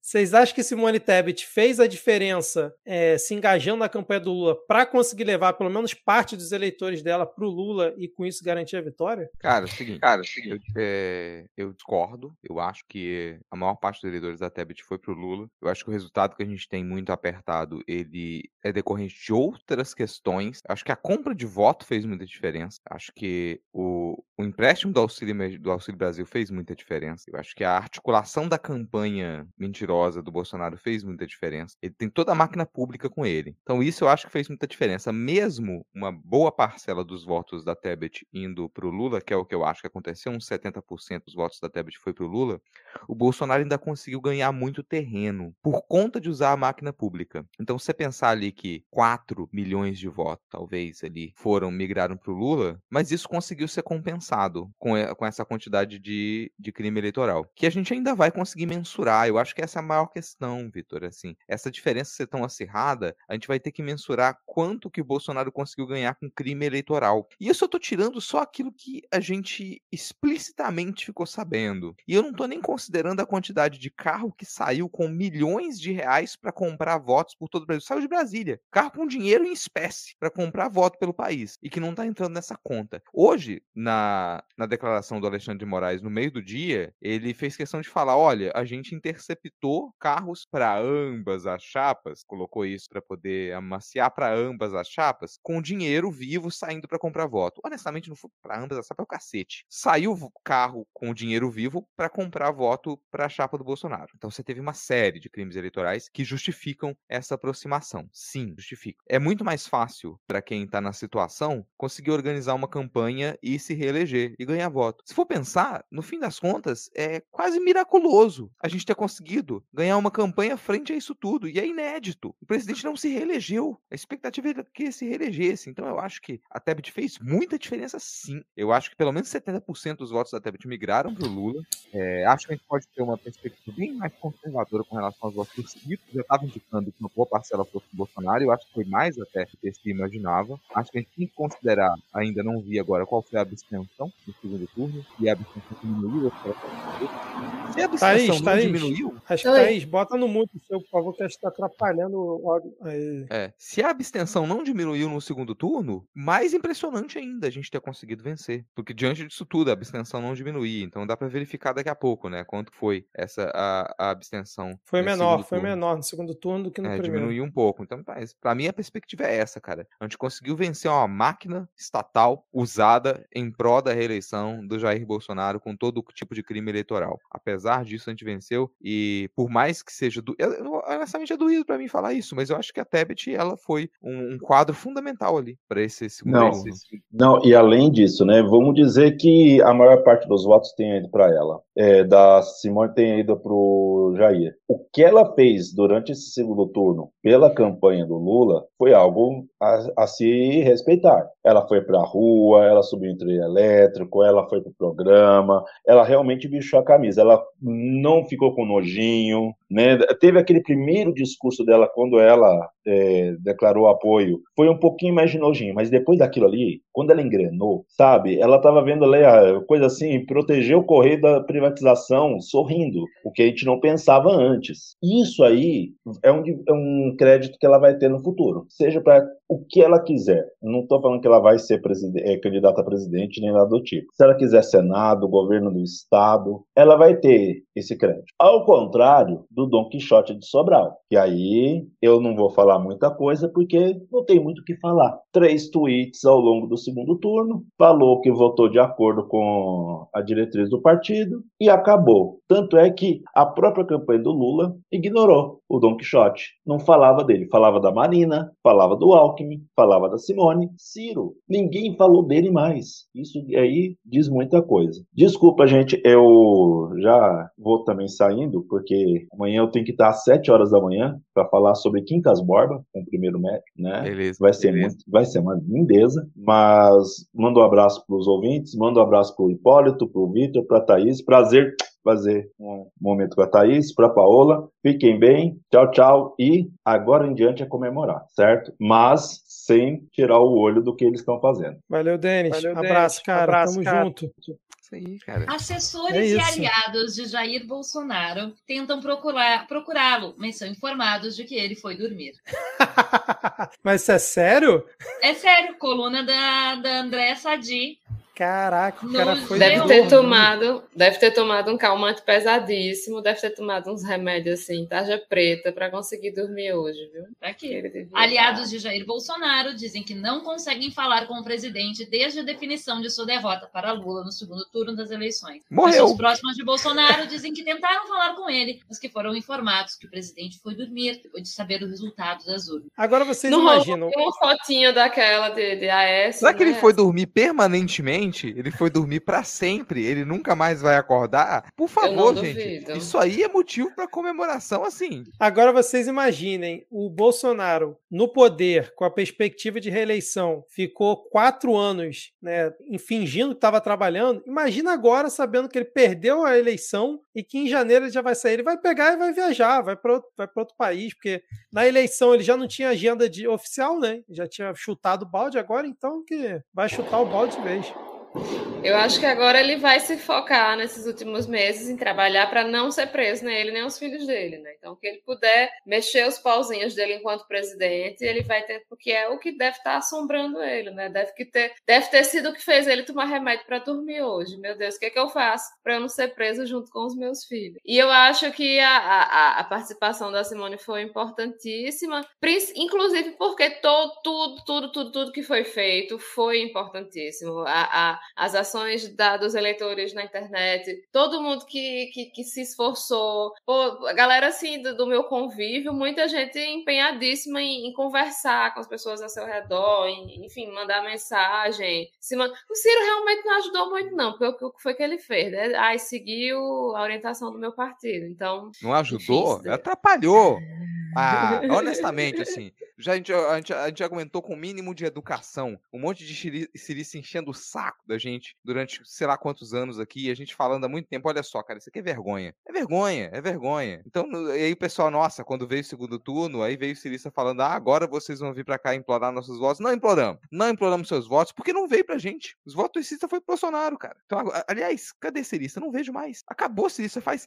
É um animal em extinção. Eu acho que agora a gente vai ter uma nova, um novo trabalho no Ministério do Meio Ambiente, que é saber como resgatar alguns animais que eles desapareceram. O Cirista é um deles. Não aparece mais. Não vi. O próprio Ciro desapareceu. Não é louco, cara. Apareceu hoje, né, dando entrevista Ninguém depois de votar, né? o livro do Ciro Gomes desde que o primeiro turno acabou. Não aconteceu, não vi mais. Então, esse- o Ciro só atrapalhou. É, o Ciro é um que é- já desligou todos os canais de comunicação desde o primeiro turno. E o pessoal tá postando aqui que, ah, será que o Bolsonaro getulhou? Queira Deus. O diabo e qualquer outra divindade que ele tenha getulhado. Seria muito mais feliz. É, tem pouco tempo pra posse. Não, tem, não é tanta coisa que ele pode fazer assim. A gente tem pouco tempo Agora o Lula pro- tá falando, hein? Na, na, Tá na falando, Paulista. Falar eu, tá falando. não. Mas tem pouco tempo para posse, tem pouco tempo para o recesso do Congresso, então não tem muito como ele tentar modificar muitos dos projetos que já estão em andamento, tentar fazer algum grande, alguma mudança, algum tipo de reforma, alguma coisa que o salve. E o que vai pegar muito para ele é que as investigações que elas ficaram paralisadas durante esses quatro anos, agora elas vão poder andar. Vão andar. E honestamente, a gente, a gente virou bordão falar crime de responsabilidade. Virou, Virou bordão, vírgula do meio delírio. Agora vamos parar isso aqui porque tem visita.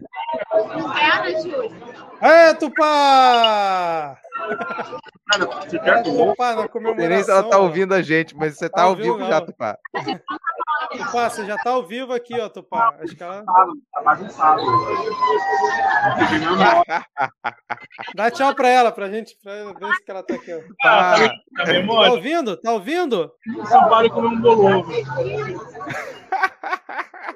Não. Tá, tá, tá. Tá ouvindo aí, Tupá? Tupá acho que não tá ouvindo. Quer comer um bolão?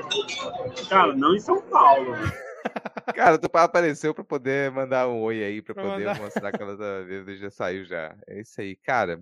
Esse é o clima, gente. Mas pra mim, a É. perspectiva para os próximos dois meses é isso, assim, ele não tem como escapar. ó, da- Qualquer coisa, qualquer. Não, não é nem falar em investigação, porque os crimes cometidos por Jair Bolsonaro eles são explícitos. Explícitos. Ele foi protegido pela PGR, tudo ficou travado durante esses quatro anos, mas são crimes explícitos. Então ele vai ser responsabilizado por isso nos próximos anos. E muitas investigações que elas ficaram paralisadas, agora elas acontecem e vão pegar os filhos dele, vão pegar a família dele, vai pegar ele. Então o sujeito tá dormindo? Não sei, cara. Talvez ele já pegou um avião e ele tá tentando desaparecer. Aí vai uma historinha que o pessoal que gosta de histórias do interior, eu lembro que quando o prefeito do PSDB da minha cidade, lá do interior de Minas, numa uma das eleições, ele, antes de sair o resultado das eleições, ele falou pros apoiadores, foi na sacada da casa dele e falou pros apoiadores que estavam na rua, cidade interior, né? Falou: "Ó, a gente ganhou, pode comemorar, vai pra praça e mandou aquelas 4 mil pessoas em, em passeata para a praça para comemorar. E do outro lado da cidade estava o candidato adversário. O prefeito, que estava tentando reeleição, era do PSDB e o adversário do PMDB. E do outro lado da cidade, o pessoal do PMDB falou: olha, a gente ganhou. E que realmente tinha ganhado, porque é aí que saiu o resultado. E foram os 4 mil de um lado, 4 mil do outro, para se encontrar e começar a brigar na praça. E enquanto o pessoal estava brigando na praça, porque o pessoal do PSDB achou que tinha ganhado, porque o prefeito falou, o prefeito estava pegando todos os computadores da prefeitura e o laptop dele e cascando mula da cidade e sumiu. Só foram encontrar o prefeito da cidade quatro meses depois. Nem se lixou pra posse, pra transição de governo. Puta que pariu, foda-se. Ele pegou os computadores, tudo desapareceu. Nunca mais pegaram o registro da prefeitura. E assim, a- a- o Bolsonaro ele é tão ínf-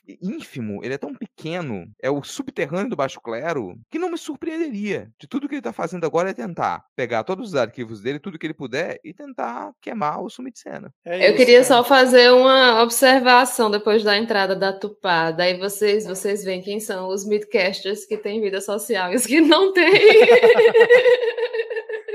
É porque ó, Tupá tá bebendo, o Diego tá bebendo, o Ad deve estar bebendo e Dona Ana também Raíssa. tá bebendo por aí. É, exatamente, É. É isso, cara, é isso. Mas tem vida falar- social no Espírito Santo, porque o Rodrigo, né? Tem, cara, tem vida social aqui. Assim, tem bastante. O negócio é que eu não sou muito sociável. Vamos separar as coisas. Vamos separar as coisas. Uma coisa é a galera que tá agora na rua aqui, porque o Lula nem tinha sido oficialmente declarado campeão. Campeão.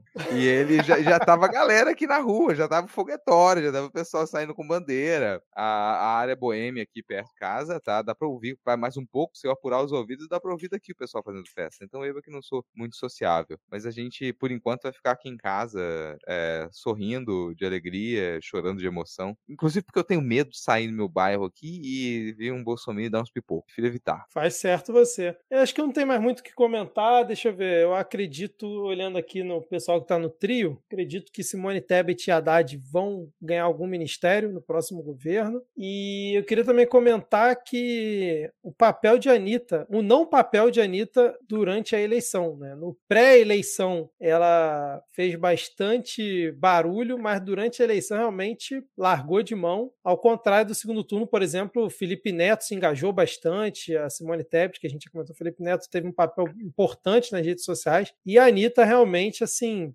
deixou a desejar. Mas tem uma fofoca, né? Tem as fofocas, porque tem fofoca. A fofoca é que ela, é, depois da cirurgia de, da endometriose, que que foi uma cirurgia bastante invasiva que ela fez, que ela teria ficado doente, né? Que ela não estaria muito bem de saúde, e isso teria feito ela se afastar um pouco, é, inclusive de política, porque ela, ela não estaria muito bem. A fofoca é que ela não estava bem e que ela se afastou de muita coisa, de empresas dela, deixou coisas para o irmão tocar, que, que antes ela que tocava, que ela andou passando passando por uns períodos não muito muito fáceis. Assim. É, Se não. foi assim, isso, não sei, mas uma das fofocas é essa. Assim. é, não que ela tivesse alguma obrigação com a campanha do Lula, mas se foi isso, realmente é uma boa justificativa para realmente se desligar e cuidar da saúde, obviamente. Ó, deixa eu fazer. Falando em pessoa famosa, Hum. uma pessoa famosa que tá postando no Twitter agora aqui, tá escrevendo muito, mas não tá na live com a gente, é a Ad. a Ad, sei lá onde tá, cara. Tá por aí.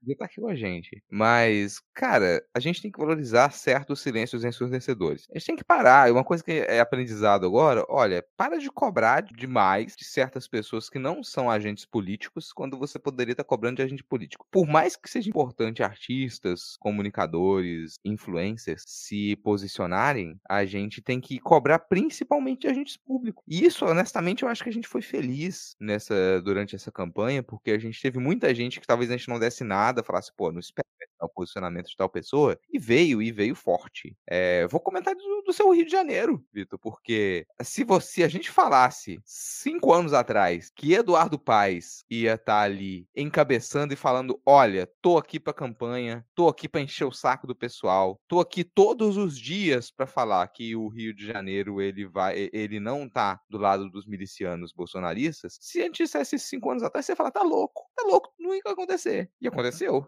Tem, concordo. O papel do Eduardo Paz no segundo turno também foi importantíssimo, depois que o candidato dele aqui no primeiro turno não levou, né? Na verdade, ninguém levou, né? Só o Cláudio Castro. Ele se dedicou muito à campanha do Lula e não só no dia a dia, nas ruas, como também nas redes sociais, enchendo o saco da galera. Então, assim, muito bem lembrado. O Eduardo Paz teve um papel importante nesse segundo turno também. O Lula tá falando bravo ali no, no caminhão ali, cara. Não sei o que, que é não, mas tá falando bravo. Alckmin atrás, Dilma também. Dilma, que é uma Agora... figura que a gente comentou, né? Re ressurge Cara, Dilma, Dilma, né? Dilma, tá aí pronto. É, Dilma foi vingada agora nessa vitória. Sim, um pouquinho. Eu acho que é uma vitória dela também. Caraca, e o Lula chamando o Temer de golpista no debate da Globo, cara. Depois o Temer veio, ah, mas que isso, que absurdo. Ah, mas isso aí o Lula tudo? sempre falou. O Lula sempre falou, e é isso aí uma coisa que dentro da, do, do, PT não tem, olha só, teve um golpe em 2016 e é isso. Lidem com o fato. E isso, na, na campanha, pro posicionamento do PT, nunca teve discordância com relação a isso, não. E, novamente aqui, quem acha que não foi um golpe vai se fuder. Porque a gente teve um golpe em 2016. E a gente, a gente agora sai desse golpe. Isso é interessante. É, é, é, é, feliz a gente poder falar isso agora. Me sinto feliz. A gente está saindo do golpe de 2016. Porque a eleição do Bolsonaro inclui. Ela está dentro do golpe de 2016. E a gente está saindo do golpe. A gente passou esses anos todos dentro do golpe. Então me agrada. O Lula deve estar tá fazendo agora o discurso do coração. Porque o discurso que ele fez logo depois foi um discurso lido, um discurso de estadista, um discurso mais institucional, mas que foi muito bom do mesmo jeito. É um discurso para ser analisado. E agora deve estar tá fazendo o discurso do coração. E eu espero que ele esteja prometendo churrasco, cerveja e xereca para as pessoas. É, ele está falando muito sobre a questão das mulheres e o fato de ter sido uma vitória das mulheres. É sobre isso que ele está falando. Né, uma a vitória de. E aí ele cita a questão de tudo que o Bolsonaro representa para as mulheres. Exceto para Carla Zambelli, né? Mas aí a Carla Zambelli é uma, uma pessoa meia parte. Por falar nisso, quando é que vão prender Zambelli? Carla Zambelli? Quando é que então, vão prender? o Janones prometeu pra gente 17 17 horas, né? É. o, o Janones foi um caso à parte nessa última semana, porque realmente, assim, a gente sempre comenta que talvez ele passe um pouco dos limites, né? Fica inventando algumas coisas. Claramente, quem conhece um pouquinho sabe que ele tá fazendo terror psicológico, mas também foi uma e figura celular importante. do Bebiano, velho. Sim, sim, sim. Mas foi uma figura importante também nessa campanha, principalmente para mexer com os brios dos bolsonaristas que por vários dias passaram simplesmente atacando o Janones, batendo no Janones, brigando com o Janones, enquanto não focavam no Lula. Então, assim, nesse ponto, principalmente, o Janones também foi muito importante, cara. Deixa eu... Janones foi o black bloc do Lula. Não, o Janones foi o Carluxo do bem do Lula, eu diria, nessa, nessa eleição, porque o que ele movimentou né, de gente para defender o Lula e para atuar na campanha do Lula foi realmente impressionante num curto espaço. Ele já tinha uma base, principalmente no Facebook, mas ele conseguiu movimentar essa galera em prol da, da campanha do Lula. Foi muito importante. E a migração que ele fez também, né? Porque ele cresceu muito o Twitter e conseguiu fazer a galera desse Twitter dele migrar para o canal do Telegram. E o jeito que ele usa o canal do Telegram é bizarro, assim, porque ele solta, ele, ele dá os comandos, é, diferente do que muita gente fez, que era assim: ah, vocês têm essas oito coisas para fazer hoje. Ele não fazia assim, ele dava o comando, bomba, ou urgente. Aí passa uns, um minuto. Eu vou soltar um vídeo que é muito importante. Aí ele bota o tweet dele e na sequência, compartilhem esse tweet. Aí ele dá um gap e aí ele vem com o vídeo, solta o vídeo ali dentro do canal do Telegram e e dá o outro comando. Compartilhem esse vídeo no seu Facebook ou compartilhem esse vídeo no seu Instagram. Então ele conseguiu fazer essa coisa das missões de uma maneira muito organizada, que é algo que eu nunca tinha visto alguém fazer no Telegram. Eu, eu realmente fiquei impressionada com a tática dele no Telegram, impressionada. E assim, é uma coisa que para ficar para próxima campanha pensar que é uma campanha permanente e a gente não abrir mão disso, porque a gente chegou muito atrasado de entender como é que funciona essa dinâmica atual da internet. Bom, uma última entrevista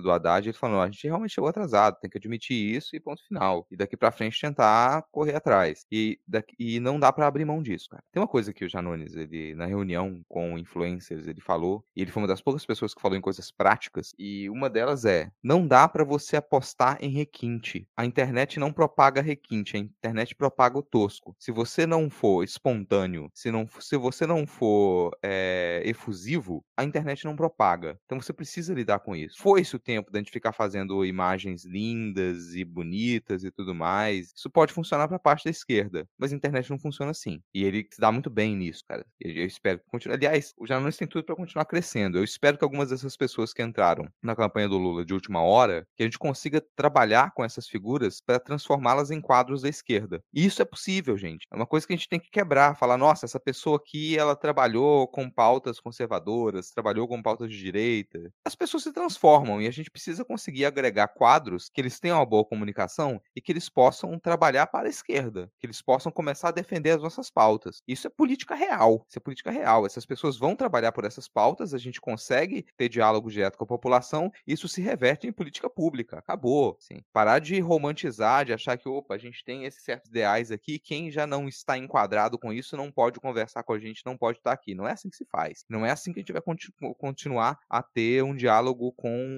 com a população de modo geral. Eu acho que nesse sentido, a presença do Janones fez muito bem. E eu acho que ele é alguém que pode vir de verdade para a esquerda e começar a defender de verdade as nossas pautas e fazer parte dessa estrutura partidária, dessa organização que a gente tem, que a gente não pode perder dali para frente. É isso. E, por exemplo, eu estava, enquanto você estava falando, o próprio Midcast, óbvio, né, num microcosmo, mas ele também foi um agente justamente disso que você está falando, de dialogar, de conversar com as pessoas. Quantos relatos a gente não recebeu aqui de pessoas que depois que passaram a acompanhar o Midcast e escutar a gente toda semana, e outros podcasts também, começaram a mudar o pensamento, se engajar em outras ações. Eu mesmo, é, eu hoje, comparado com o Vitor que cobriu as eleições de 2018, mudei sobre vários aspectos, basta você escutar os episódios de 2018 do Midcast. Então, assim, é possível. Você defendia você... a Tabata Amaral, cara.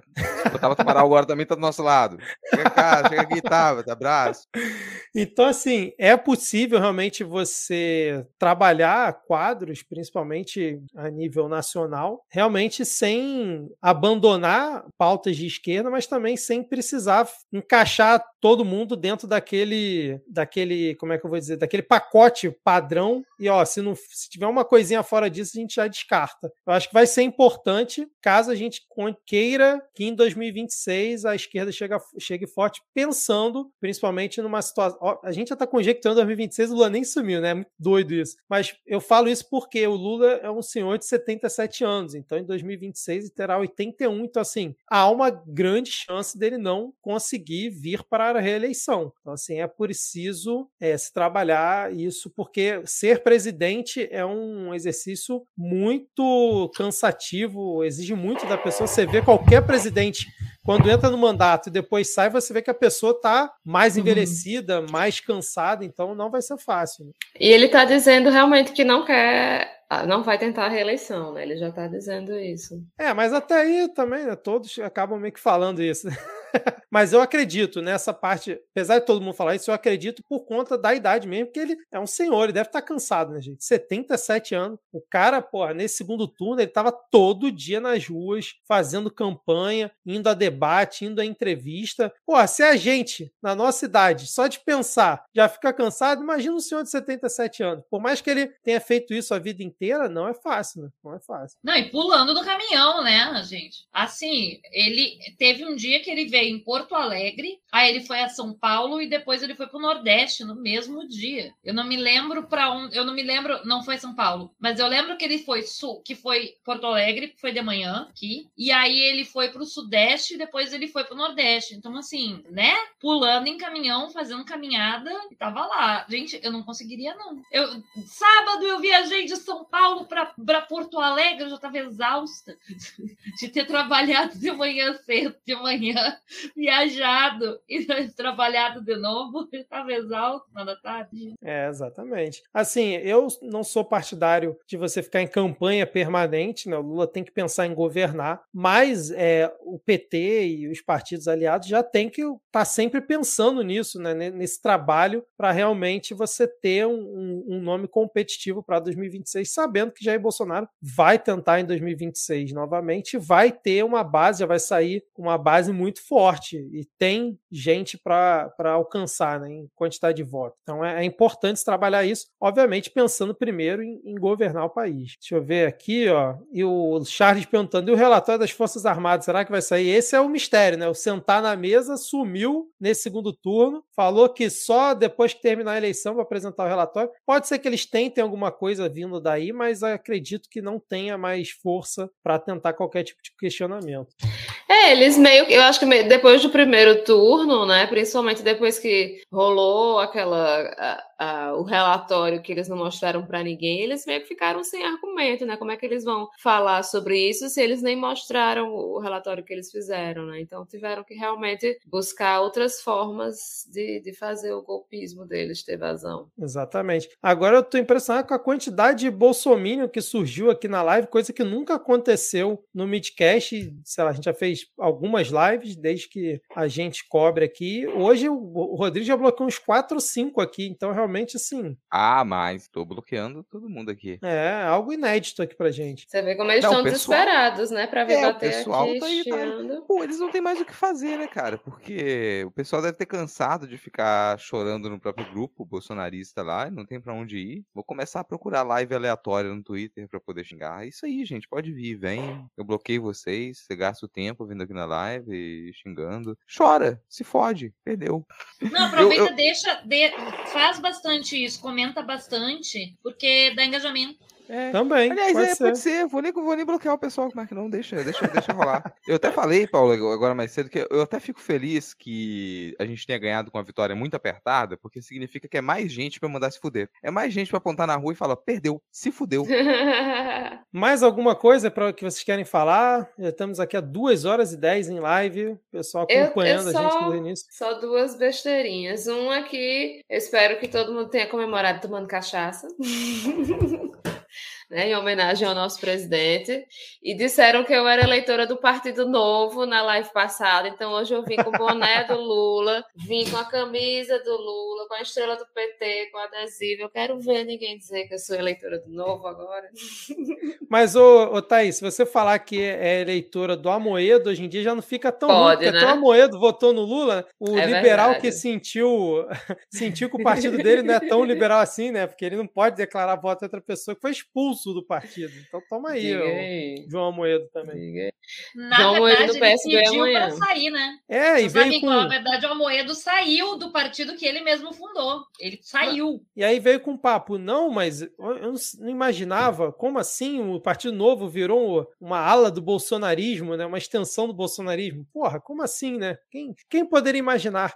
Bom, o Partido Novo acabou e ele vai ter que se fundir com algum outro partido. Uhum, Ainda talvez até antes uhum. do final do ano já tenha alguma fusão com o Partido Novo. Então, mais um ponto uhum. pra gente comemorar dessa eleição, o fim do Partido Novo. E sim, gente, eu quero que assim, quando declare que o Partido Novo acabou e se fundiu com algum outro, que tenha foguetório. Não foguetório não, que faz uma pros cachorrinhos. Não gosto de foguete não. Mas assim, a gente vai faz festa quando o Partido Novo acabar, porque foi uma das piores coisas que surgiu nos últimos anos é Partido Novo. Eu vou estar tá muito, eu vou, nossa alegria, por mais que o nosso congresso ele seja ainda muito conservador, ainda tenha muita gente de direita e extrema-direita lá, poder acompanhar sessões da Câmara em 2023 vai ser muito mais tranquilo, gente. Só de ter reduzido o número de parlamentares do Partido Novo, eu não vou ter que aguentar aqueles moleque lá, ANCAP, falando merda. Ninguém leva a sério. Nem a ala bolsonarista de extrema-direita leva a sério. Quando o pessoal começa a falar, o pessoal, o resto do, dos parlamentares é, sai de cena, vira cara. Ninguém leva a sério. Então vai ser muito mais tranquilo poder acompanhar a sessão da Câmara agora. Ó, Lula continua com 99,99% das urnas apuradas. O Lula tá com um pouco mais de 2 milhões e 100 votos na frente de Jair Bolsonaro. Vai fechar nessa, nessa distância aí. É isso, gente? Fechou? Fechou que amanhã é dia, né? Cara, fechou, amanhã é dia de fechou. trabalhar, comemorar, tudo junto. Então, pessoal que acompanhou a gente aqui na live, nesse momento aqui, Victor, Uriel, o Abel, o Farofeiros Podcast aqui fazendo representar não só pela Paola, mas no chat também. A Silvia de Cássia, o Charles, beijo para todo mundo. Valeu, Thaís. Valeu, Rodrigo. Continuamos firme e forte aqui. Vamos ver se terça-feira a gente grava ou, ou não. A gente bota essa live aqui lá pro pessoal escutar. A gente avisa Completamente lá no Twitter, caótico tá? e sem edição. Pô, já começa com o pessoal gritando no bar lá junto com o Diego. Começou assim, né? o melhor jeito de começar, com alegria. Aí, nesse momento, estou vendo a cara de bunda de Marcos Rogério aqui na TV. Isso me satisfaz bastante. Ai, que Ele que perdeu também. Ah, patinho, lagarto. Narrativas. Paola, obrigado, hein, Paola? Tamo aí, tamo aí. Me sigam no Twitter para besteiras e também análises políticas, de vez em quando algum fio de ciência. Quando eu tô afim, quando eu tô com paciência, porque eu, às vezes eu não tô com paciência pra macho vir me explicar as coisas que eu já sei. Eu não acabo não fazendo. Mas qual é a sua arroba? Fala aí pra quem nos segue. ainda. Arroba Paola DCS. Maravilha. É isso? E aí, Thaís, É isso. fechou? Alguma- mais alguma coisa, Rodrigo? Cara, Lula lá. Comemoração, Lula lá. gente. Comemoração. Lula lá. Ó, pra fechar. Fazer que nem Raquel Sherazade. Eu quero, fica esse pedido, fica esse pedido. Campanha do Lula tá ouvindo a gente. Eu quero que Dilma passe a faixa pro Lula. Eu quero essa cena. Eu também. Então, favor. ó, vamos se despedir cantando. Tá na hora do Jair. Tá na, tá na hora do Jair. Jair, Jair, Jair, Jair, Jair, Jair, Jair, Jair, Jair,